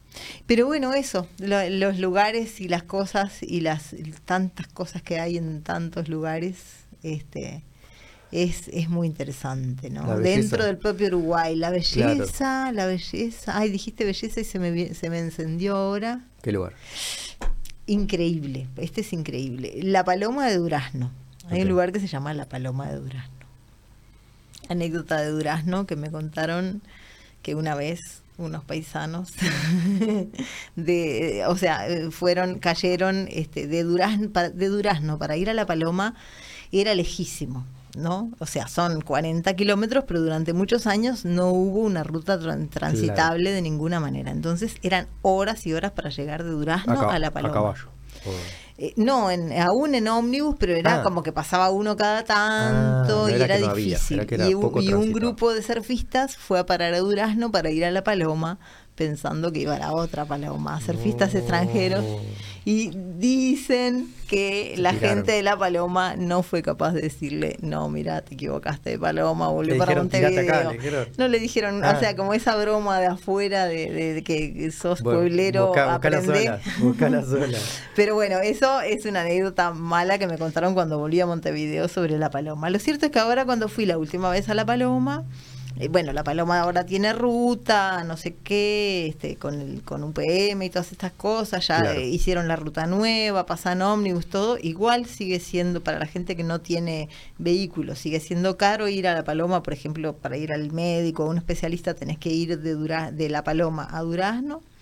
Y, te cuesta como 700 pesos, lo cual ah, no es claro, claro. Hay poco, claro, es casi, casi particular para hoy va este para allá. Claro, no es que sale. Sí, está cambiando igual, porque ahora La Paloma ya es un pueblo que tiene un gimnasio, no sé, tiene pila de servicios que antes no tenía. Igual, según las maestras, tiene un analfabetismo alto, en fin. ¿Son esos pueblos donde van los servicios una vez cada tanto? va alguien del banco una vez cada tanto, va alguien de Sí, los del banco, bueno, el banco lo están sacando de varios lugares, el Banco República hay muchos lugares que estaba, y ahora están sacando las sucursales, en fin, hay hábitat, cosas así. Como que esas cosas cambian, la gente reclama mucho el cajero, porque claro, no tiene. Este, bueno, eh, lo cierto es que La Paloma, me pasó la última vez, ahora es un pueblo más integrado, yo qué sé, bueno, entonces este, en un momento me dijeron otros vecinos, no sé, la junta, gente que hablé, que en La Paloma, justo la radio, ¿no? El, el, no sé, tenía cierto problema con el transmisor y que la radio se escuchaba de todos lados, la radio comunitaria que escucha a todo el mundo ahí.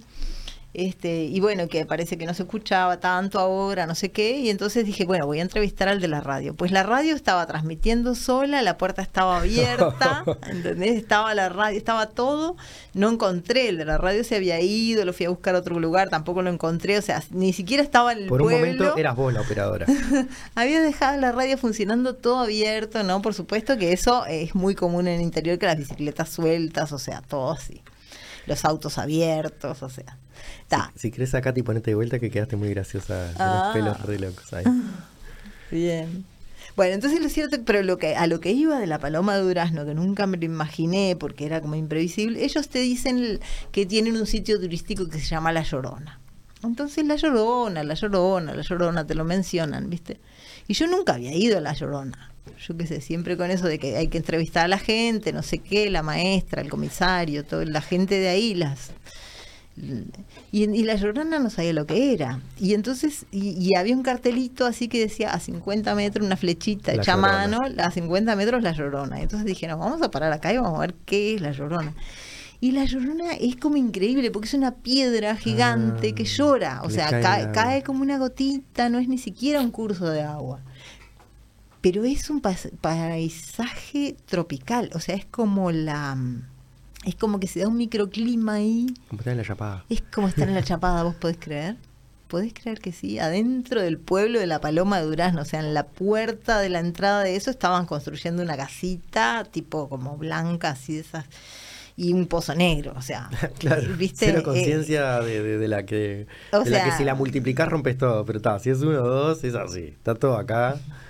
No pasa eh, nada. Bueno, sí, como que el pueblo, o sea, estaba haciendo su vida y al lado estaba ese lugar increíble, pero igual ellos tenían claro, tienen claro que es un lugar turístico que debería ser más conocido y todo, pero, pero nadie turístico, pero no sagrado. ¿no? Como que le saca, le quitan. Bueno, cuando entras ahí realmente es un silencio y es divino. Es creo que se llama ese ambiente de cornisa, que es cuando hay una piedra, no sé, hay una vegetación particular en ese tipo de microclima que creo que le llaman de cornisa, porque es así bien. este, digo eso por lo de la naturaleza y todo eso, ¿no? Como otra vez ahí me dieron ganas, yo tengo que vivir cerca de un lugar así, porque era increíble, ese paisaje de piedra y, y selva es maravilloso, es maravilloso. Bueno, por los, para hablar de los viajes del interior, pero está. Por, mencionar algo. Cortamos por ahí los viajes del interior porque es infinito. Sí, sí, total. Y, mm, no sé si querés agarrar rumbo para este otro lado que sería tu trabajo con el teatro del oprimido. También. Los libros igual no nos olvidamos, si querés. Ah, eh, ¿cómo hacemos? ¿Cómo, cómo nos Como quieras vos, como quieras vos. Eh, el teatro del me gusta también. no sé, no sé, ahora si querés, vamos a, terminar lo de los libros. Igual no tiene sentido, porque vamos a lo oprimido que venía Sí, y además que viene con Brasil también, ah. ¿Por qué viene con Brasil? Y en el 2008, sí, em, bueno, esas cosas que te pasan, viene un brasilero que me manda una amiga este, que venía a Uruguay y lo conozco a él y él estaba organizando un curso internacional con Augusto Boal, que es el brasilero que sistematizó la metodología del teatro del oprimido, la difundió por distintos países del mundo y después siguieron multiplicándola. Hoy se practica en muchísimos países esa metodología, que es teatro para todo el mundo. No sé cómo decirte lo más claro. Lo cierto fue que ahí estaba la invitación para ir a un curso internacional con Boal, con el propio... este impulsor, sistematizador, etc. Y ahí un poco como lo del hebrero, fuiste sin saber. Ahí fui como que sentí que podía ser y era re era. Re era. Pero no tenías ni idea de lo que te ibas a enfrentar. tenía algunas referencias, esa intuición. intuición, eso sí, eso sí, eso sí. Sí, sí, sí. Y bueno, eso como que me liberó, me tranquilizó mucho en el sentido de que como de un artista no, no tiene por qué estarse restringiendo a que se tiene, ¿entendés? De todas estas definiciones, de que bueno, entonces vos sos pintor y quédate en la no sé. Mm. Y entonces, pero entonces, como no sos actor, entonces actuás. O sea, como que ese tipo de límite que en realidad también te oprime porque te definen que vos tenés que hacer una cosa determinada y tomar esa decisión como que fuera para el resto de la vida y todos esos mitos en los que vivimos, ¿no? Eh, muchas veces en esta sociedad occidental, eh, me los derribó, ¿no? Porque en realidad era como eso, todos los ciudadanos somos artistas, en realidad somos analfabetos en toda esa otra parte. Cuando hablamos de alfabetización hablamos de leer y escribir, que es mm. muy importante, pero también nos podemos alfabetizar y nos podemos expresar de muchas otras maneras y podemos devenir otros y podemos devenir incluyendo todas nuestras manifestaciones y eso se hace con otros y se buscan aliados para hacerlo. Era como una potencia impresionante y se hacen obras de teatro con cosas de la basura y se, y se baila y se canta y se, se produce y se, y se transforma lo que vos querés transformar, ¿no? Sentís qué es lo que te oprime, qué es lo que te limita, lo concretás en una historia concreta con tu gente, con tu grupo te pones de acuerdo con la gente que tenés más cerca, elaboras algo, Parecido a una constelación. Bueno, eso la, se da algo que, que, que, es, que, que se da, ¿no? Como, como cuando te pones a trabajar con algo, pero, en este caso... Va como a un... tiene un dejo para separarlo del teatro no oprimido, o sea, eh, terapéutico. Bueno, el, eh, el Teatro del Oprimido él lo representa como un cayueiro, que todavía no fui a conocer al cayueiro, él le llama el cayueiro de Natal. Parece que en Natal hay un cayueiro gigante, un árbol de cayú, pero que es gigante, gigante mismo, que tiene como un parque adentro, ¿entendés? De, tan gigante que es, o sea, para recorrer el, el, el, tronco del árbol es como, como que tiene dos manzanas, ¿entendés? Es como gigante el cayuguero natal. Bueno, entonces él representa como el sistema del teatro del oprimido en ese árbol, porque tiene muchas ramas. Una de esas ramas es el arco iris del deseo, que eh, sería como la parte más directamente terapéutica. Igual cualquier ah. tipo de teatro que vos hagas, por más político que sea y vos querés eh, manifestar, no sé, la opresión de la fábrica o de cualquier situación este, que, emerja en un lugar como opresiva y que la gente la quiera transformar, eh, va a ser terapéutico, porque te estás transformando vos de paso, ¿no? Sin duda. Pero explícitamente terapéutico se volvió... un paso todavía más atrás y bueno, todo arte pues tiene su lado terapéutico. Sí, transforma. Sí. Mm. En ese caso, el teatro del oprimido, de, eh, digamos, desarrolló esa, esa área que se llama Arcoiris del Deseo en Europa. Él trabajaba mucho en, en Latinoamérica, en distintos países, con distintas opresiones, con, yo qué sé, con este, con, con, en Italia, qué sé yo, en distintos lugares donde había opresiones explícitas así, de que la gente hacía obra de teatro sobre ese tema.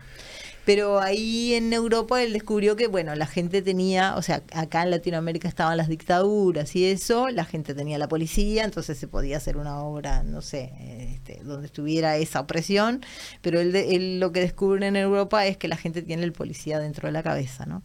Entonces eh, ahí es que empieza a desarrollar más este, todo eso de buscar la parte más explícitamente terapéutica. ¿no? Igual siempre es con otros, es muy, muy, muy colectivo en el sentido de que lo construimos juntos y después lo mostramos a otros y esos otros también nos reflejan otras cosas. tiene como, por lo que me decís, tiene como un lado más eh, social de, representar una situación y por otro está el oprimido, yo oprimido. Son como esas dos. ¿Se puede ver así? Sí. No sé, porque me estaba diciendo como, claro, a veces se representa una situación actual, o sé qué, no sé qué, pero después también hay un trabajo que es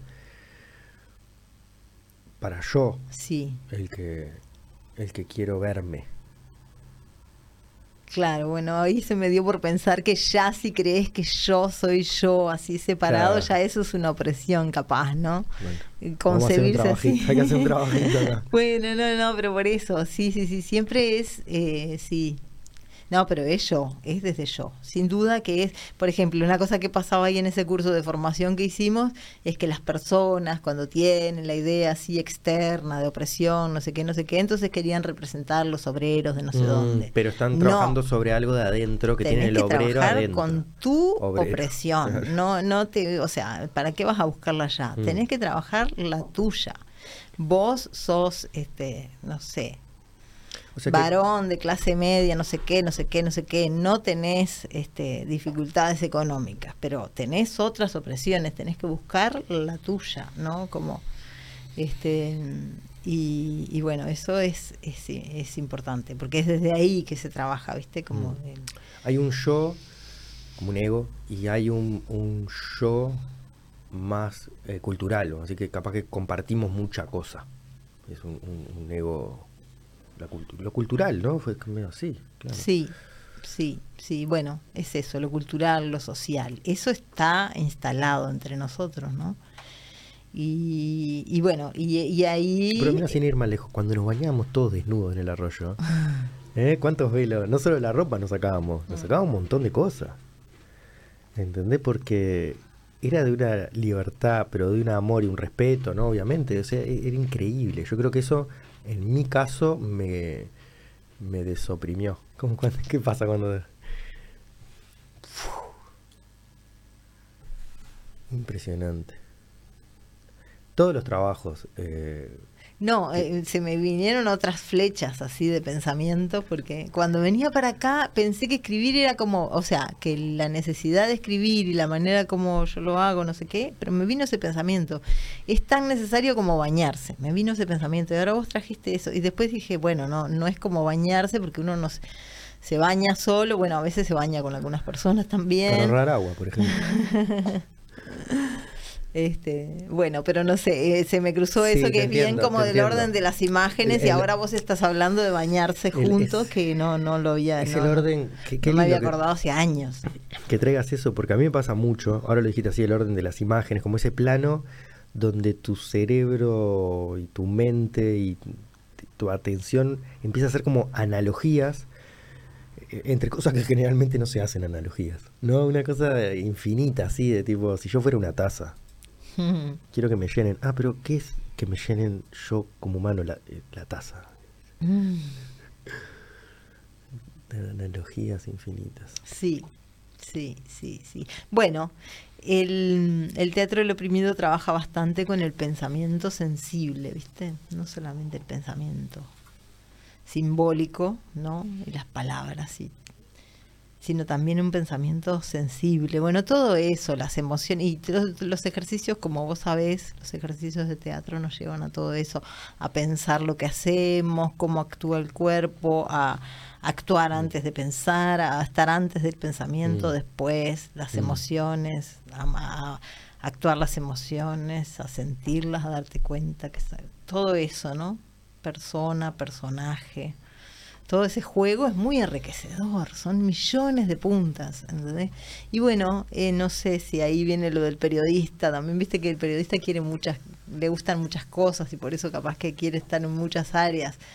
Yo con el teatro del oprimido y el arte sentí eso, que no había porque quedarse, quedarse en, una cosa, sino...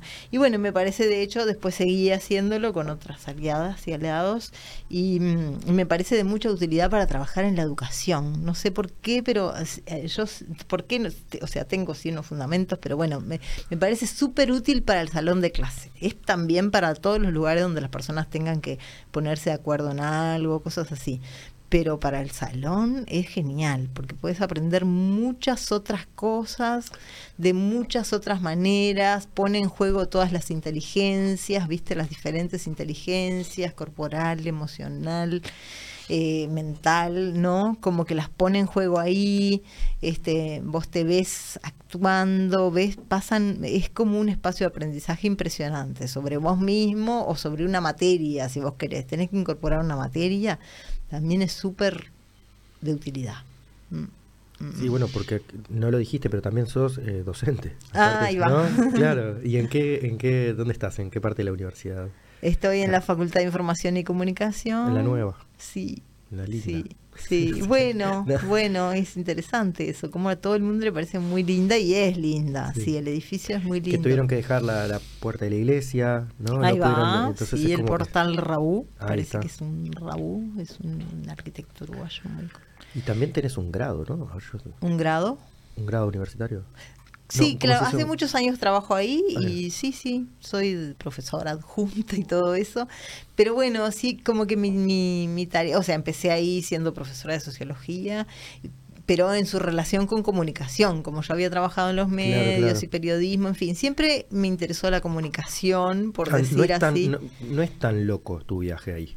Claro. O sea, eh, sí, comunicación une todo, es muy amplio igual comunicación. Empecé por la comunicación del mundo del periodismo, ¿no? Empecé por decirle a mi padre que no iba a ser abogada, iba a ser periodista. O sea, eh, del campo, o sea, claro. mirá qué camino interesante. Te fuiste, fuiste avanzando de... Bueno, y la radio, ¿no? Cuando llegué al... bueno, eso también, viste, los maestros, los maestros, los maestros uno de los primeros maestros que yo tuve cuando llegué a Montevideo fue Raúl Sendic, padre, ¿no? Un viejo alucinante, ¿no? Maravilloso en su concepción, en todo. Entonces, eh, él tenía, cuando vino de Francia, un, movimiento por la tierra, se llamaba, y era como una parte del. un, movimiento aparte del del, del MLN, digamos, del Movimiento de Liberación Nacional, sino que era un movimiento por la tierra. Y bueno, tal. Pero estuvo reivindicando también lo de Charrúa o. Eh, bueno, distintas cosas. Él había tenido aquello de los cañeros, todo aquello así. Pero bueno, en definitiva, él ahora tenía como una mirada muy ecologista que yo no había no vi en otro lugar en el año 86. Está por un lado más de conciencia con la naturaleza, de conciencia sí, de, respetar y cuidar y Sí, y también, bueno, de obtener tierra para, para las personas que quisieran, pudieran mm. trabajarlo, bueno, en fin. Y lo cierto es que era una, un, viejito sumamente sabio, ¿no? Un viejito, no era tan viejito. era una, una persona... Y bueno, y tuve el privilegio de trabajar con él, ¿no? Este, y bueno, y ahí trabajé en la radio por primera vez. En, ahí, ahí tenía 19 años y, y quería hacer un programa de radio. Pero eso era como que quería hacer un programa de radio de campo para contarle a la gente de la ciudad, una cosa así. ¿Y pudiste? Sí, sí, sí, pude en esa radio, sí, sí. Este, y fue, fue, lo tuve como cuatro años. Ah. Sí, eh, el Abriendo Surco se llamaba el programa. ¿Y dónde salía? Salía en, bueno, en aquel momento es X44 Radio Panamericana. Este, y nada, a las 6 de la mañana, de 6 a 7 de la mañana, sí, pila de tiempo. No, este, pero, era como eso, muchas entrevistas, muchas, no, yo quería la voz del campo en la ciudad. ¿no? Como las personas, las mujeres, los niños, los artistas, los payadores, yo qué sé, todo eso, los trabajadores, las trabajadoras, los, bueno, pero en fin, eh, ¿cómo llegué a la radio? Ah, bueno, con esto de los maestros y los viejitos y... Y bueno, después esto se vuelve a dar de vuelta con, con Boal, ¿no? Que este brasilero que te ah, decía, y el teatro de lo prohibido, claro, porque ahí, claro, ahí están las imágenes de los dos viejitos hasta canosos y todo, ¿no? Raúl Sendic por los 80 y después Boal. este Boal, Boal. que mm, Qué bueno que después que murió al año siguiente, fue increíble. O sea, ya, sí, muy este no. Y, bueno y fue hermosa esa experiencia no de, eso de haber de lanzarse al teatro y hacer obras y ahí como no y después traerlo acá no y, bueno entonces trabajar en la comunicación en esas áreas esa era la línea comunicación. Ya como hacer eh, trabajar con el enneagrama con Claudio Naranjo. Una cosa así, sí está. Estoy en, la, en, el corazón de este asunto. Sí, sí. La primera terapeuta que tuve era como así del grupo de Claudio Naranjo, así juntita. Mariel, ¿te acordás que después nos encontramos? Mariel Echemendi. ¿En Narrares?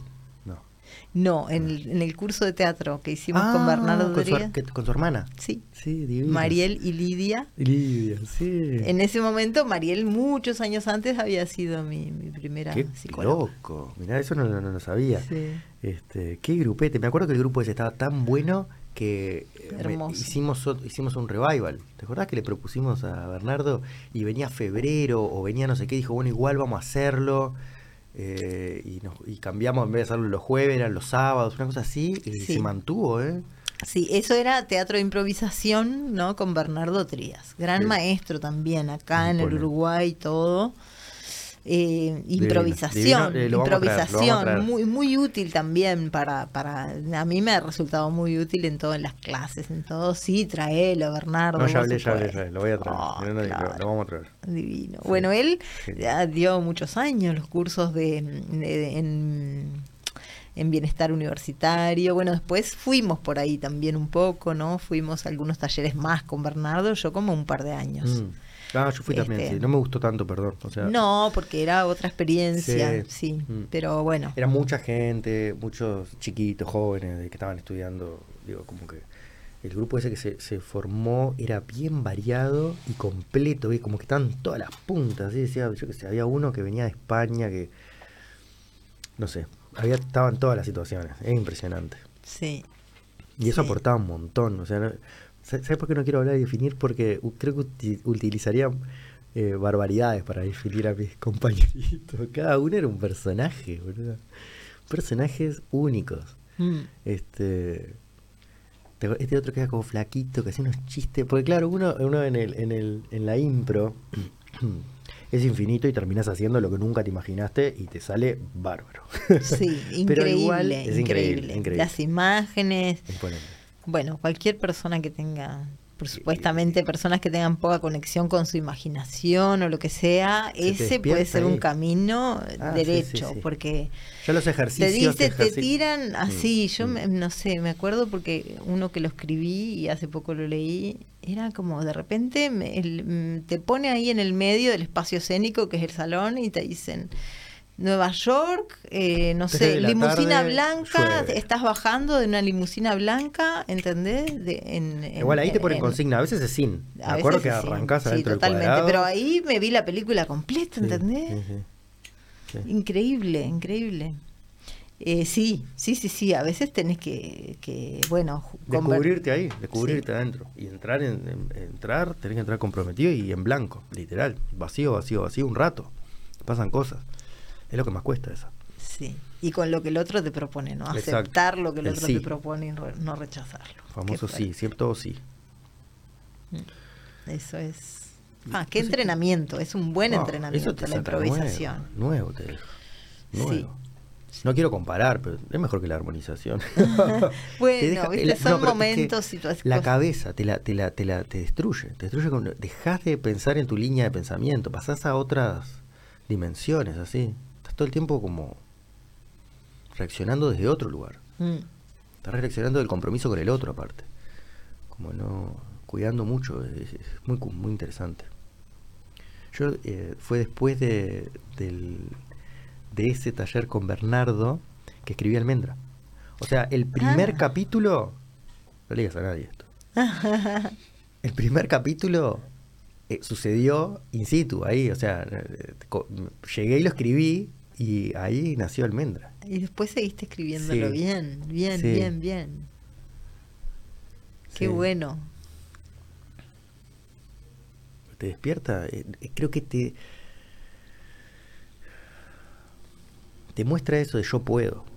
¿Viste? Como que, que tenés un universo adentro, es infinito. Destapas algo y es como caudal de, de lo que quieras. Este, me acuerdo de unos ejercicios que, que, hay muchos ejercicios son como para juegos de niños, ¿no? Es como que juegos muy, simples, este, de estar 200% atento, ¿no? Como una mm. cosa del, juego...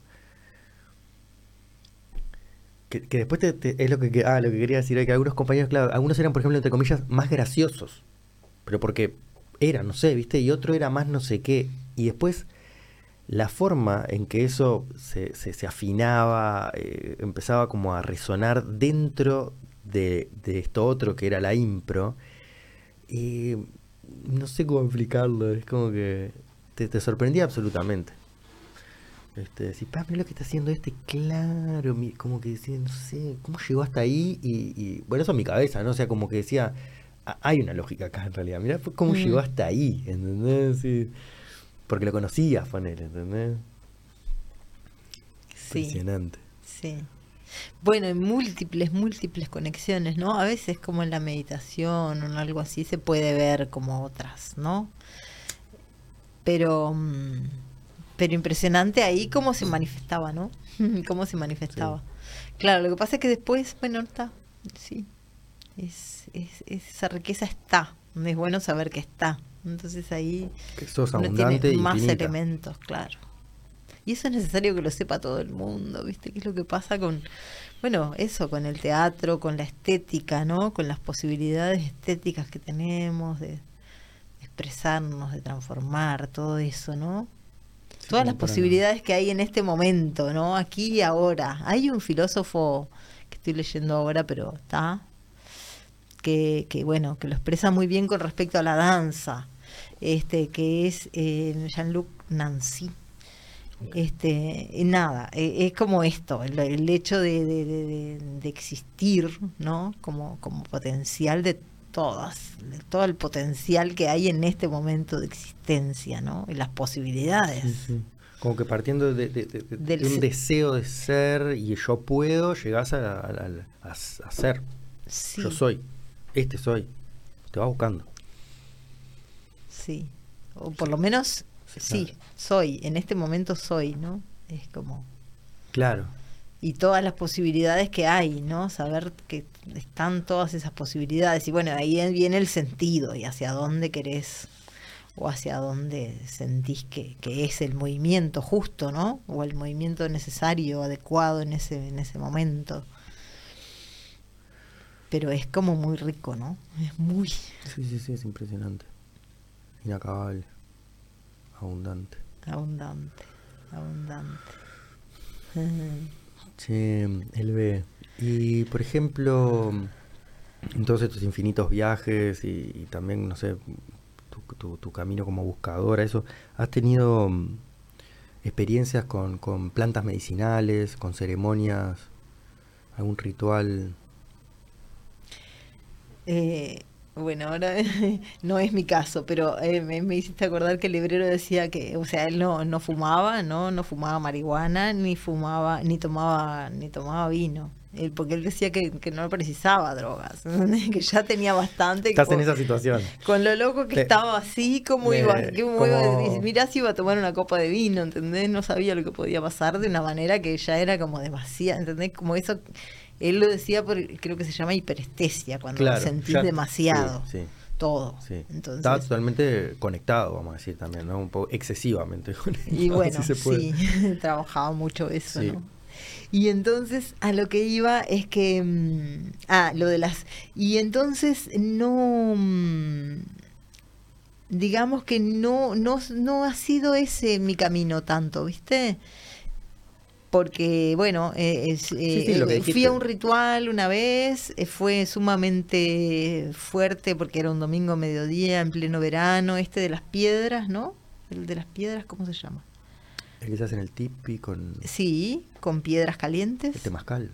Un temazcal. Un temazcal sin medicina, de agua caliente. Eh, sí, con, no, con algo que se ah, fumaba así, con, con un... Un algo. Este, sí. No, fue, fue muy interesante, con gente que lo lleva muy bien aquí y todo, pero bueno, sentí que, que bueno, que no era por ahí, igual no lo voy a decir definitivamente, pero fue tanto calor y tanta la situación, ahí fue que descubrí que la tierra es fresca. Ah, que te al, final al final terminaste. Me quedé así con la frente en la tierra y fue como la salvación, porque pensaba que me iba a morir. Y mirá si yo iba a salir de ahí, ¿no? No iba a darme por a, vencida. Abandonar. ya sabes, nunca. Prefiero caerme de cabeza. ¿Cuántas veces claro. caerte de cabeza bailando por no cuidarte?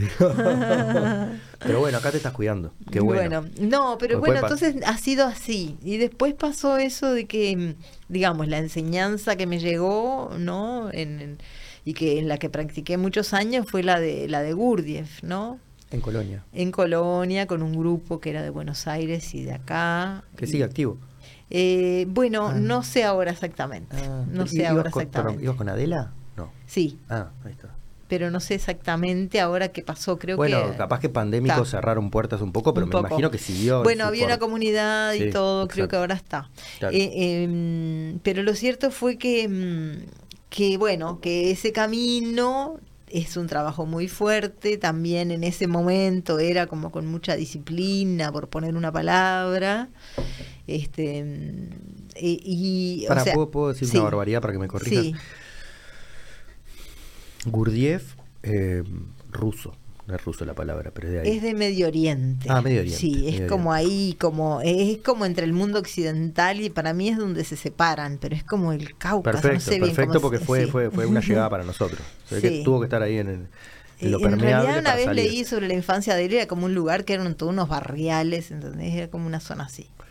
Y se podría decir que está Gurdjieff Salió de ahí. y nuestros maestros actuales están como eh, discípulos de Gurdjieff. No, no sé, o sea, la Figueroa, Claudio Naranjo, Alejandro Jodorowsky, están como en una generación. ¿no? Sí, él como que fue referente, ¿no? Y tenía su grupo más allegado, pero fue una persona que, que, que, marcó cierta época como la traída de lo oriental y como una cierta síntesis hizo entre lo occidental y lo oriental. Como un Alan, Alan Watts. Bueno, pero menos menos conocido, era como muy este, ah, esotérico, por decirte, en su momento, ¿no? Como muy solo un grupo reducido lo podía alcanzar sus mm. enseñanzas y todo eso. Cerrado. Pero por eso lo quiero, lo quiero traer, porque esta gente en Colonia sigue teniendo un poco de eso, que prefieren eh, no hacer publicidad la situación, ah, prefieren cerrado. Este, en realidad trabajan por atracción, ¿viste? Es otra cosa. O sea, la gente que, tiene que llegar, llega. Nació en Armenia pero en ese momento Armenia dentro del imperio ruso. Por, eso, por eso, capaz que la, como esa, parte de Medio Oriente, esa parte más oriental, pero también con maldecido ruso. ruso. Exacto. Sí, en realidad técnicamente su pasaporte diría imperio ruso. Ahí va. Bien, bien, Armenia entonces. Y él, y ahí, pero él, bueno, eh, hizo esos viajes este, ¿no? que se, se, se, cuentan en la película Encuentros con hombres notables. Ah, sí, el libro de lo leí. Ah, bueno. Entonces ahí fueron como sus viajes, que él hacía esos viajes increíbles en plena época, qué sé yo, de guerra, de cualquier cosa, este, esos viajes como a, buscar, ¿no? Como una procesión así de personas y hacía cosas muy insólitas. Bueno, o sea, pero eh, en definitiva es como un tipo de desafío, ¿no? Que no necesariamente pasa por las drogas, no, no, o sea, no no se usan drogas, ni falta que hace, te diría, perdón. Sí. No, estimulaciones, bueno, perdón, perdón, sí. No, está bien, medicinas específicas para eso. Drogas te venden en la farmacia. Claro, sí, seguro. seguro o sea que tampoco seguro. No, no, no, pero me refería a que no se apela a la... Bueno, en esta experiencia que yo pasé, porque también puede haber otras situaciones en las que, tomen, el SD o... El de Gurdjieff es más, eh, bueno, nosotros yo lo podría definir como más apolíneo.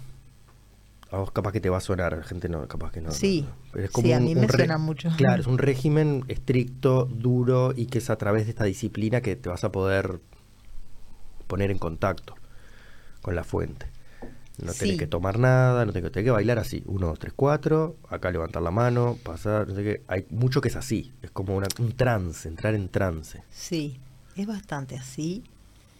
Se cantan Para los que somos como tendencia más hippie, seguramente que no suena así. Sin embargo, ay, no sé, me viene este recuerdo que no sé si no es como... Sí, pero, em, por ejemplo, un, un compañero de trabajo que teníamos, estas cosas no se cuentan, pero no, no voy a decir ni nombres propios ni nada.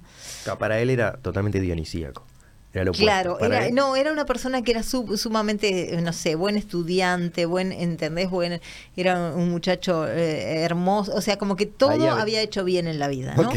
Entonces era como una cosa así, era tan correcto, tan correcto, siempre sabía lo perfecto, era perfecto para actuar. En, la, dicotomía nosotros somos los que hicimos todo mal. bueno, no sé si están así.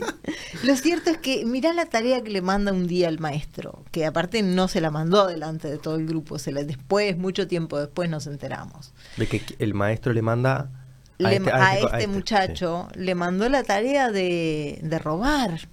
¿Entendés? Sin que nadie se diera cuenta, por ejemplo, en una librería o, por ejemplo, colarse en el metro. sin cosas sin que para el muchacho pero era claro.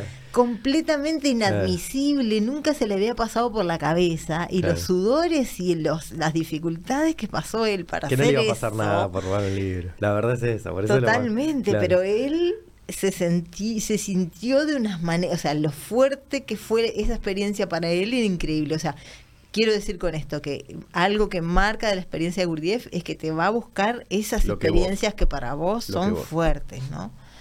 Entonces, este, ¿Qué, otro, ejemplo puedes traer así de esos? Bueno, que la, tarea que yo nunca hice, voy a poner ah, una la que te mandaron a vos. La que me mandaron a mí, nunca que hiciste por ahora. por ahora, pero mira que es difícil. Eh. Había una que era... No, pero te la digo, ¿eh? Había una que era vender eh, tu propia caca en el ómnibus. Opa, no sé. es curioso porque, mm, porque te la compran. Habría que, que, decir un poco más de esto. O sea, creo que te la compran por lástima, ¿no? Te lo terminan comprando porque como que la persona seguro que la compra, la mira con, asco y la tira pues, pero pero funciona así, ¿viste? Como esas cosas son ejercicios que te cambian. ¿Pero para qué, quién mandó ese ejercicio? Y eran uno de estos. Ah. Ah. Si no eran de estos. Pero que tenías que venderla de. Bueno, Gurdjieff. Pues tu caca la ponías en la bolsita, cerrabas, te hacías al ómnibus, hacías toda la pelorata, de que esto es lo único que tenías, que era tuyo y que te querías. ¿La tuya es más fácil que esa? No, la ah. mía es difícil de hacer, no es es súper bueno, tengo otro amigo. Es pura, la perdón, mía perdón es purísima. Que te, que te retengo ahí, es un momento de rating. este, otra que era una, un, tengo un amigo que él decía tenía problemas como con la plata, vamos a decir. No tenía, tenía auto, le iba muy bien, ganaba muy bien, pero claro, él quería juntar 40, 50 mil dólares, una plata más significativa, y le dijo eh, que tenía que primero regalarle, por ejemplo, si eran 40 mil dólares, tenía que regalar 40 mil dólares a su madre. Y claro, se ve que a través de que él lo hacía para, y no para él, o sea, lo hacía para la madre, y no para él, lo juntó y se lo regaló. Y eso es lo que le muestra que cuando quiera lo puede juntar de vuelta. Buenísimo, pero aparte pagar la deuda ahí con la madre o lo que quiera que sea. claro, en el sentido La deuda impagable. Exacto, esa deuda es impagable, pero sí, este, digamos, algo de, ¿no? De, de agradecer. Sí, sí, de retribuir, que no tiene que ver con la plata, sino con el con inclinar esta, esta vértebra de acá arriba, la que tiene que ver con, con Dios. ¿Cuál es la actividad sin, sin hacer? Si se puede saber. Ay, sí, ¿Eh? claro que se puede saber porque es lo más. No, es, Soltar la vértebra, no te quiero dejar avanzar. Soltar la vértebra. ¿Me preguntaste o no, no, no, él te preguntó la, la tarea. Saber? La vértebra, eso, eso también lo aprendí. Tantas cosas aprendí en Colonia. La, la cerviz. Ellos servicio. Eh, cerviz, como la última vértebra. Rendirse. Sí, por lo menos hacer una inclinación, ¿no? Todo lo alto que hay, que es un montón. Entregarse a lo desconocido. Mm. Y, y no, la tarea era difícil para mí, porque justamente me faltara paciencia, ¿no? Era una tarea de mucha paciencia. Em, y, y, bueno, y una tarea de, digamos, tradicionalmente femenina, tenía muchos, muchos defectos esa tarea para mí. y era, eh, mira vos, bordar un mantel blanco sobre blanco como se hacía antes, o sea, como hizo en realidad mi abuela, mi abuela. ahora. ¿Por qué no, porque es una es una cosa que lleva meses y ah, meses, aquello de ah, bordar, o sea, lo que hizo mi abuela. No bordar, viste, cuando como eran los manteles de antes. 1, 3, 4, 3, 2, 1 y cuando terminás lo das vuelta y le pasás y todo así. No, ¿vos te acordás de esos manteles que eran blancos y que además estaban bordados de blanco? Ahora lo hacen las máquinas, pero en una época mi abuela, ponele que vivían en medio del campo, no tenía ni luz eléctrica ni nada, cuando era joven lo hacía con una aguja finita, un mm. hilo blanco perfecto, ¿entendés? Puntos, es un arte impresionante impresionante. Pero claro, yo no, no pude disponer de ese tiempo, ¿no? Que a la vez sería bueno también en el sentido de que estás entregando, estás desarrollando la paciencia, millones de cosas. Yo le veo las ventajas. No, no, que cuando pero no me da para poner el trasero en una silla y ponerme cuando a lo hagas, como mi amigo que consiguió la plata, eh, vos lo que, lo que te va a pasar soy un atrevido. Eh, es que vas a terminar finalmente todos estos escritos que tenés, ¿entendés? Por ejemplo, infinitos cuadernos. Eh. Que el otro día cuando estábamos este, cenando con, ¿cómo se llama el famoso escritor? Mario Delgado, sí, que te Aparaín. Sí, y te recomendaba, qué personaje, cómo nos reímos, ¿eh? Sí, qué divino que es. Ah, y no sabes lo que me pasó después. ¿Qué te pasó? Bueno, y que él te recomendaba, ¿no? Sí. Cosas este, abstractas para que te ordenes. Sí. Y te decía que... Hacer una cronología. a ponerlo por tiempo y acordarte de qué cosas estabas, poner si te, con qué novio andabas o con qué eh, novia, no sé cómo se dice, este, o, o que estaba, dónde estabas viviendo, como que la cronología literaria le pongas una cronología más, este, unos símbolos este, más claros y que veas, ah, mira, acá, acá hay algo que, que tiene un principio y un fin. Creo que un poco lo que te puede llegar a pasar es eso, que decir, bueno, ¿Dónde está el principio y el fin de algo que yo pueda editar? ¿no? no yo lo tengo, pero lo que pasa es que tengo muchas ideas en la cabeza a, medio realizar muchas de ellas, nada más. pero bueno, tengo los personajes. No, ya están, sí, muchas están en el papel, mm. en los papeles manuscritos a medio pasar o pasados para ordenar. Claro, están los cuadernos a pasar, los cuadernos pasados. Claro, sí, yo que sé, hay distintos personajes, hay un adolescente, hay viajes, hay distintas historias. Pero bueno, pero están, sí, en algunos lados se trancan, igual van avanzando y van cambiando. Ahora, por ejemplo, acabas de sacar uno nuevo. Porque ahora volvemos al principio del libro. ¿Cuál fue tu primer publicación? No, lo que igual me, me quedó contarte algo ah. increíble que me pasó con Mario Delgado después de, ese día que nos vimos. Ok, vamos por ahí me encontré con un relato que escribí, me acuerdo porque lo, ahora lo encontré, el 27 de julio del 2004, que estaba dedicado a Mario Delgado por ahí. porque me había hecho recordar ciertas travesuras. No me acuerdo bien en qué circunstancias, ¿entendés? Pero decía a Mario Delgado Adraín por recordarme ciertas travesuras. Y bueno, y era un cuento, este, nada, un cuento de unas travesuras. Creer en el milagro. Increíble. Porque no existen esas coincidencias de las que sabemos que no son Increíble. Increíble. Sí. Sí. Sí. Bueno, y pero ah, y entonces eso. Ese relato se lo diste. Ah, se lo mandé, se lo mandé a través de Pablo, ah. este y, y bueno, y sí. Y sí. Increíble. Sí, hubo más conexiones todavía. Ah, no, esa noche fue. Sí. Todavía no terminó. sí, sí. ¿Y te lo te contestó ya? O quedó, no, no, no, no, no, lo dejé ahí. Lo bueno, dejé contestale, como... contestale a Luis. Sí, sí, sí, no, Mario Delgado. Ahí. Cuando, bueno, cuando lea No robarás las botas de los muertos, que lo tengo ahí pendiente, ahí. Con, con Mario nos colgamos a hacer chistes. Ah. Vos llegaste un poco después. Habíamos ido al libro, a la como se llama. Y no sé si llegaste a los chistes, pero lo que nos reímos. Porque aparte, en vez de ir en vez de ir avanzando hacia chistes mejores, la graciosa era contar chistes muy malos. ¿viste? Cuando ya. Y te reías como que no sé, era impresionante. Y no habíamos tomado todavía. Por eso te digo, era de verdad. Sí, no, varios de una riqueza alucinante. Sí, sí. Este... Bueno, él te recomendó eso para sacar. Y ahora hace poco sacaste uno nuevo. Ah, un libro, decís. Terminé una novela que en realidad la escribí en el año 2007. Este, y, bueno, mira, justo estaba en Colonia en esa época. Estaba en Colonia quiere decir que iba a ese grupo que, que estaba allá en Colonia. Este, que era de la comunidad de Gurdjieff. Sí, que fui durante 12 años, pero esos años fui bastante porque hicimos una obra de teatro que se presentó tres días, que fue una obra alucinante. Este, ¿Se presentó para la gente o se presentó para ustedes? Para, se presentó para la gente ah, en una, fue como todo un montaje ahí en Colonia. Imponente. Así se montó hasta el escenario, se hizo una carpa. ¿Pero era tipo con danzas o había se hablaba? En este caso era una obra con libreto y ah. todo. Estuvimos siete años ensayando esa obra.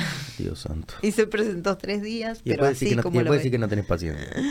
Bueno, viste, pero ahí era trabajo. O sea, yo sentía que era un trabajo interior este, que ibas, actuabas, aprendías de teatro, pero también, sobre todo, aprendías de vos mismo. Y además, la obra, el, el tema de la obra era, este, bueno, una analogía del ascenso espiritual del ser humano, por decirlo así. Era un príncipe que tenía cuatro princesas, yo era una de ellas, y después venía otra que era como una criada, bueno, en fin, millones de cosas. Como, una, como una machiruleada. Bueno, sí, en una, en, una, en una lectura lineal sí, pero... te estoy peleando porque estamos en un momento, en un momento crítico, pero um, Gurdjieff, por ejemplo, que dejó infinitas y súper abundantes enseñanzas, también a veces catalogado como el peor en esos aspectos. Era muy, eso, no sé cómo se dice, muy machirulesco. Bueno, era en aquella época, ¿no? Eh, digo, estaba en aquella época. Sin embargo, tenía todo un grupo que eran las mujeres de la soga, que eran, que, que incluso hay escritos que son de las mujeres de la soga, este, que era un grupo de mujeres lesbianas que participaban del trabajo. Este, y bueno, y en aquella época, o sea, Primera Guerra Mundial. ¿eh? Y eso estaba como mm, no te voy a decir naturalizado, pero sí, o sea, ahí, eh, o sea, ahí, estaban todas esas señoras. culturalmente. Era como que sí, y algunas de ellas eran muy este muy de clase alta por decir mm. algo y otras no, y otras eran artistas y escritoras. Este, y bueno, y, y, y, o sea, como que en realidad e, ese aspecto no era tan central, o sea, él trabajaba con los seres. Igual si de repente, bueno, y él también de repente capaz que sus seguidores más, no sé, a veces nos, nos influye más lo de la sociedad de la época de repente. Estaba peleando, yo capaz que alguna había dicho, bueno, ¿por qué no hacemos la princesa con ah. cuatro príncipes? no, eso también, seguro, hubiera sido, pero eh, fue pensado como con mucha profundidad eso, si bien podía tener un cierto tinte y todo. No, es el tinte de que lo mira, te, estoy peleando. Sí. Este, bueno, pero lo cierto que... No, te quiero interrumpir, pero te puedo pelear más todavía y te puedo preguntar. Dale. Vos que has estado por la danza para conocerte más, has estado con los 10 para conocerte más, con lo de Figueroa para conocerte más, con la literatura para conocerte más. ¿Quién sos? Mm. ¿Llegaste, a, ¿Llegaste a algún puerto? Y bueno, ya que esa pregunta esté viviente, cuando está viviente esa pregunta, estamos vivos, ¿no? Para la mente esa pregunta, para la mente esa pregunta. Estamos acá. Y para las emociones todo lo que aparezca y para el cuerpo toda la información que te da. Entonces, uff, estar vivo y viva. Qué lindo. Sí. Qué oportunidad. Sí.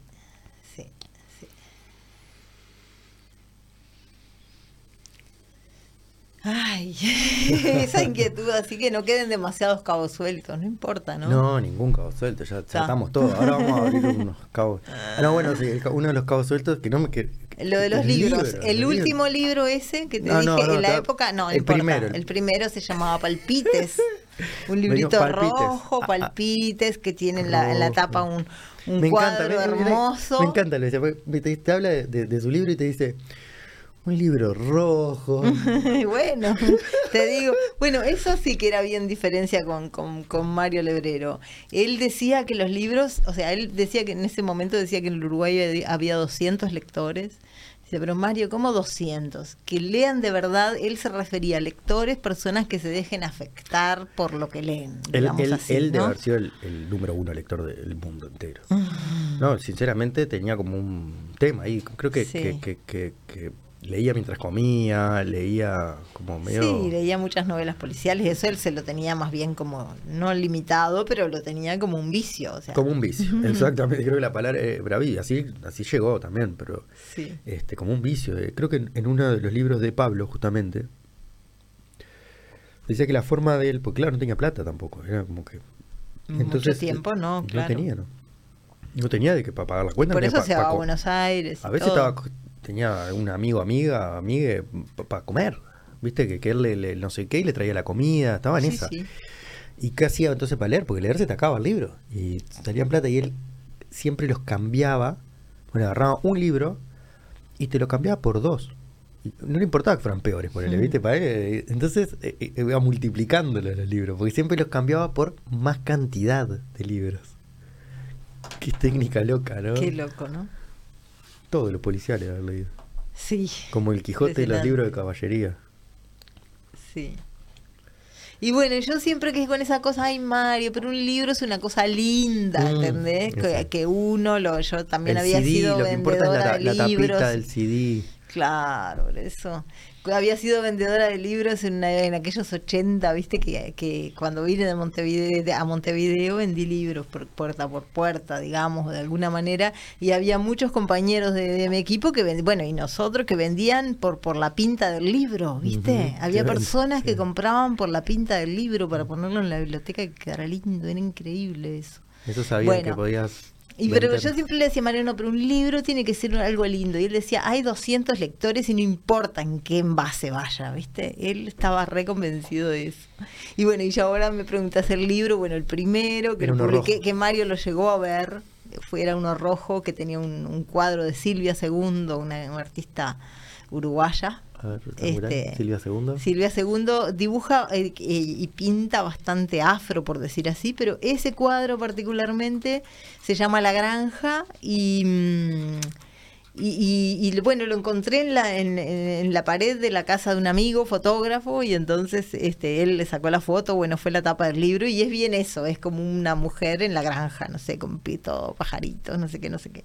Bueno, ese es el primer libro, un poco anecdótico si se quiere, este, eh, el, libro de mm, Palpites. Eh, ¿Qué es un, cuadro o es un...? Sí, yo no sé si estar ahí. Eh, ¿Es, un cuadro? el, sí, esos son cuadros de Silvia II, tal cual. no sé si está la granja, pero ahí está Silvia, que también es cantadora. Ella es hermosa. Este, Autodidacta. Sí. Y bueno, capaz que si pones palpites está la tapa del libro por ahí, pero... ¿De tu libro? Sí. Ahí está, palpites. Este, ah, bueno, y entonces eh, eso, em, eh, Mario lo llegó a ver, me llegó a felicitar, me pido disculpas porque no iba a la presentación que fue en el espacio Wambia. Este, eh, ahí está, el primero. ah, pero está en blanco y negro. Ahí está, en color. Ahí está, ¿viste? Sí. Buenísimo. Este, ese es el cuadro de Silvia II. este, y acá está, mirá, compañía. Ahí está. y el otro fue compañía. Ese lo fui a ver. Exactamente. Y bueno, y ahora hay, otro. Y bueno, ese, esos dos fueron los que mm, este, bueno, los que, que en realidad son como cuentos de la niña, ¿no? O sea, lo que tienen en común, eh, lo que hice ahí fue como sacar la voz de la, o sea, los cuentos que tenían la voz de la niña. Igual después de eso la siguió la niña escribiendo. Niña de campo. El personaje, esa niña de campo, sí, este es un libro de ficción, pero bueno, en eh, auto. Sí, si vos querés autobiográfico, los personajes se parecen mucho. Autoficción, ¿cómo es? Eh. Bueno, pero sí, eso se tendría como otros con, sí, ah, componentes, pero sí. Entonces ahí este, mm, bueno, eso, los dos libros de distintas maneras tienen que ver como el primero más anecdóticos, pero igual tienen que ver con el abuelo, con distintos personajes de campo. Eh, Elbe, salís al lado del país de la ah, se fue ahora. Al lado de, Alicia en el país de las maravillas. Ah, mira. Fue capaz que lo había pasado antes o algo. qué suerte, sí. Bueno, y después. No, digo, qué este, suerte para, para Lewis Carroll. Ah. Y después el último ese que todavía no ha visto la luz y no sé si la verá, pero... la, va a ver próximamente. Bien, que es ese que se llama Soplo, pero bueno. ese está eh, terminado. Ese está ah, no editado, no editado. No, no editado. Estamos buscando editorial. bueno, ni siquiera me lo había planteado. Pero tenemos, tenemos varios Porque fue como al fin, viste, lo termino, ya está. Como una cosa así. Este, fue como un año, ese 2007, que me propuse, fue como la primera vez que yo escribí así, que fue voy a escribir un diario, que no era diario, sino que era ya, desde que empezó ya tenía clara la estructura, nunca me pasó ah, eso. Dije, voy a escribir durante 49 días, mm. que, que es como 49 capítulos, Toma, mirá qué pretensión, qué pretensión gigante que tenía este personaje. pero ahí llegaste. Sí, pero mira, pretendía acordarse todo el tiempo, cuando escribiera, todos los días que escribiera, pretendía acordarse de que es mortal. y hacer de cuenta que esa noche, cuando se fuera a dormir, se iba a morir. Mentira, pobre personaje jamás pudo hacer eso. O sea, el segundo día ya se había olvidado de todo y estaba escribiendo el diario sobre cualquier cosa, ¿no? Para, pero estás hablando de vos, personaje. No, ese ah, es el personaje ah, este, de este libro, Soplo. Sí, de la novela esa. Es como un diario de una persona que intenta, cada vez que escribe, acordarse de que es un ser mortal. Este, cosa que no se acuerda jamás. O sea, te quiero decir que la novela es sobre el olvido de eso. De lo simple, de lo simple. Pero pones algo y te va por otro lado. Exacto, bueno, y, y esa es como la última terminada, pero también hay un truco ahí que es que está terminada porque ya tenía la estructura del principio. Entonces es fácil, así digo, es relativamente estás, porque ya sabes que vas a escribir eso en ese tiempo. Bueno, está bien, me lo puse y lo hice y salió y está. Y, me preparó también, ¿no? Y pasaron muchas cosas con la muerte en ese tiempo, cuando estaba escribiendo eso. Vino un monje tibetano y dio una charla sobre, no sé, pasaban cosas, ¿viste? La, la muerte de tu gato. Bueno, la muerte de mi gato fue mucho, mucho después y ah, fue ahora cuando me decidí a soltarlo, justamente. Justamente. ¿A soltar el libro? ¿A soltar el libro? ah, bueno. Porque aparece mucho el, el, trajo gato. Una, trajo una, una resurrección, trajo una vida. Sí. Sí, y, cerramos con el tema de los gatos. ¿Viste que empezamos con el gato? Que te dije que no sabías lo que podía pasar cuando, cuando un gato. Porque ¿sabes qué pasa? Que, por ejemplo, Mario decía, me decía muchas veces que él era un gato, que pila de mujeres lo veían como gato y, yo tuve algunos sueños ahí, como en un tiempo antes de que él falleció, y donde también aparecía un gato y dijo, ese no seré yo. Viste, él te decía eso. Sí, como... Ahora solo falta que venga ¿Eh? Olosan. Olos. Olos. Vení Vaya a saber en qué sueño está. Vení a presentarte. ¿En qué sueño está? Viste que empezamos hablando de los sueños también. De los sueños y los gatos. Cómo se mezclan los sueños, ¿no? También en la literatura. Bueno. Y con eso nos vamos. Y gracias. No, gracias, a vos. Muchas gracias. Gracias por compartir, por estar acá. Fa, qué lindas cosas, ¿no? Me hiciste recordar. este, te quiero mucho, Lucia. yo también, yo también. Muchas gracias. Cariño Muchas gracias. Igual. La seguimos. gracias.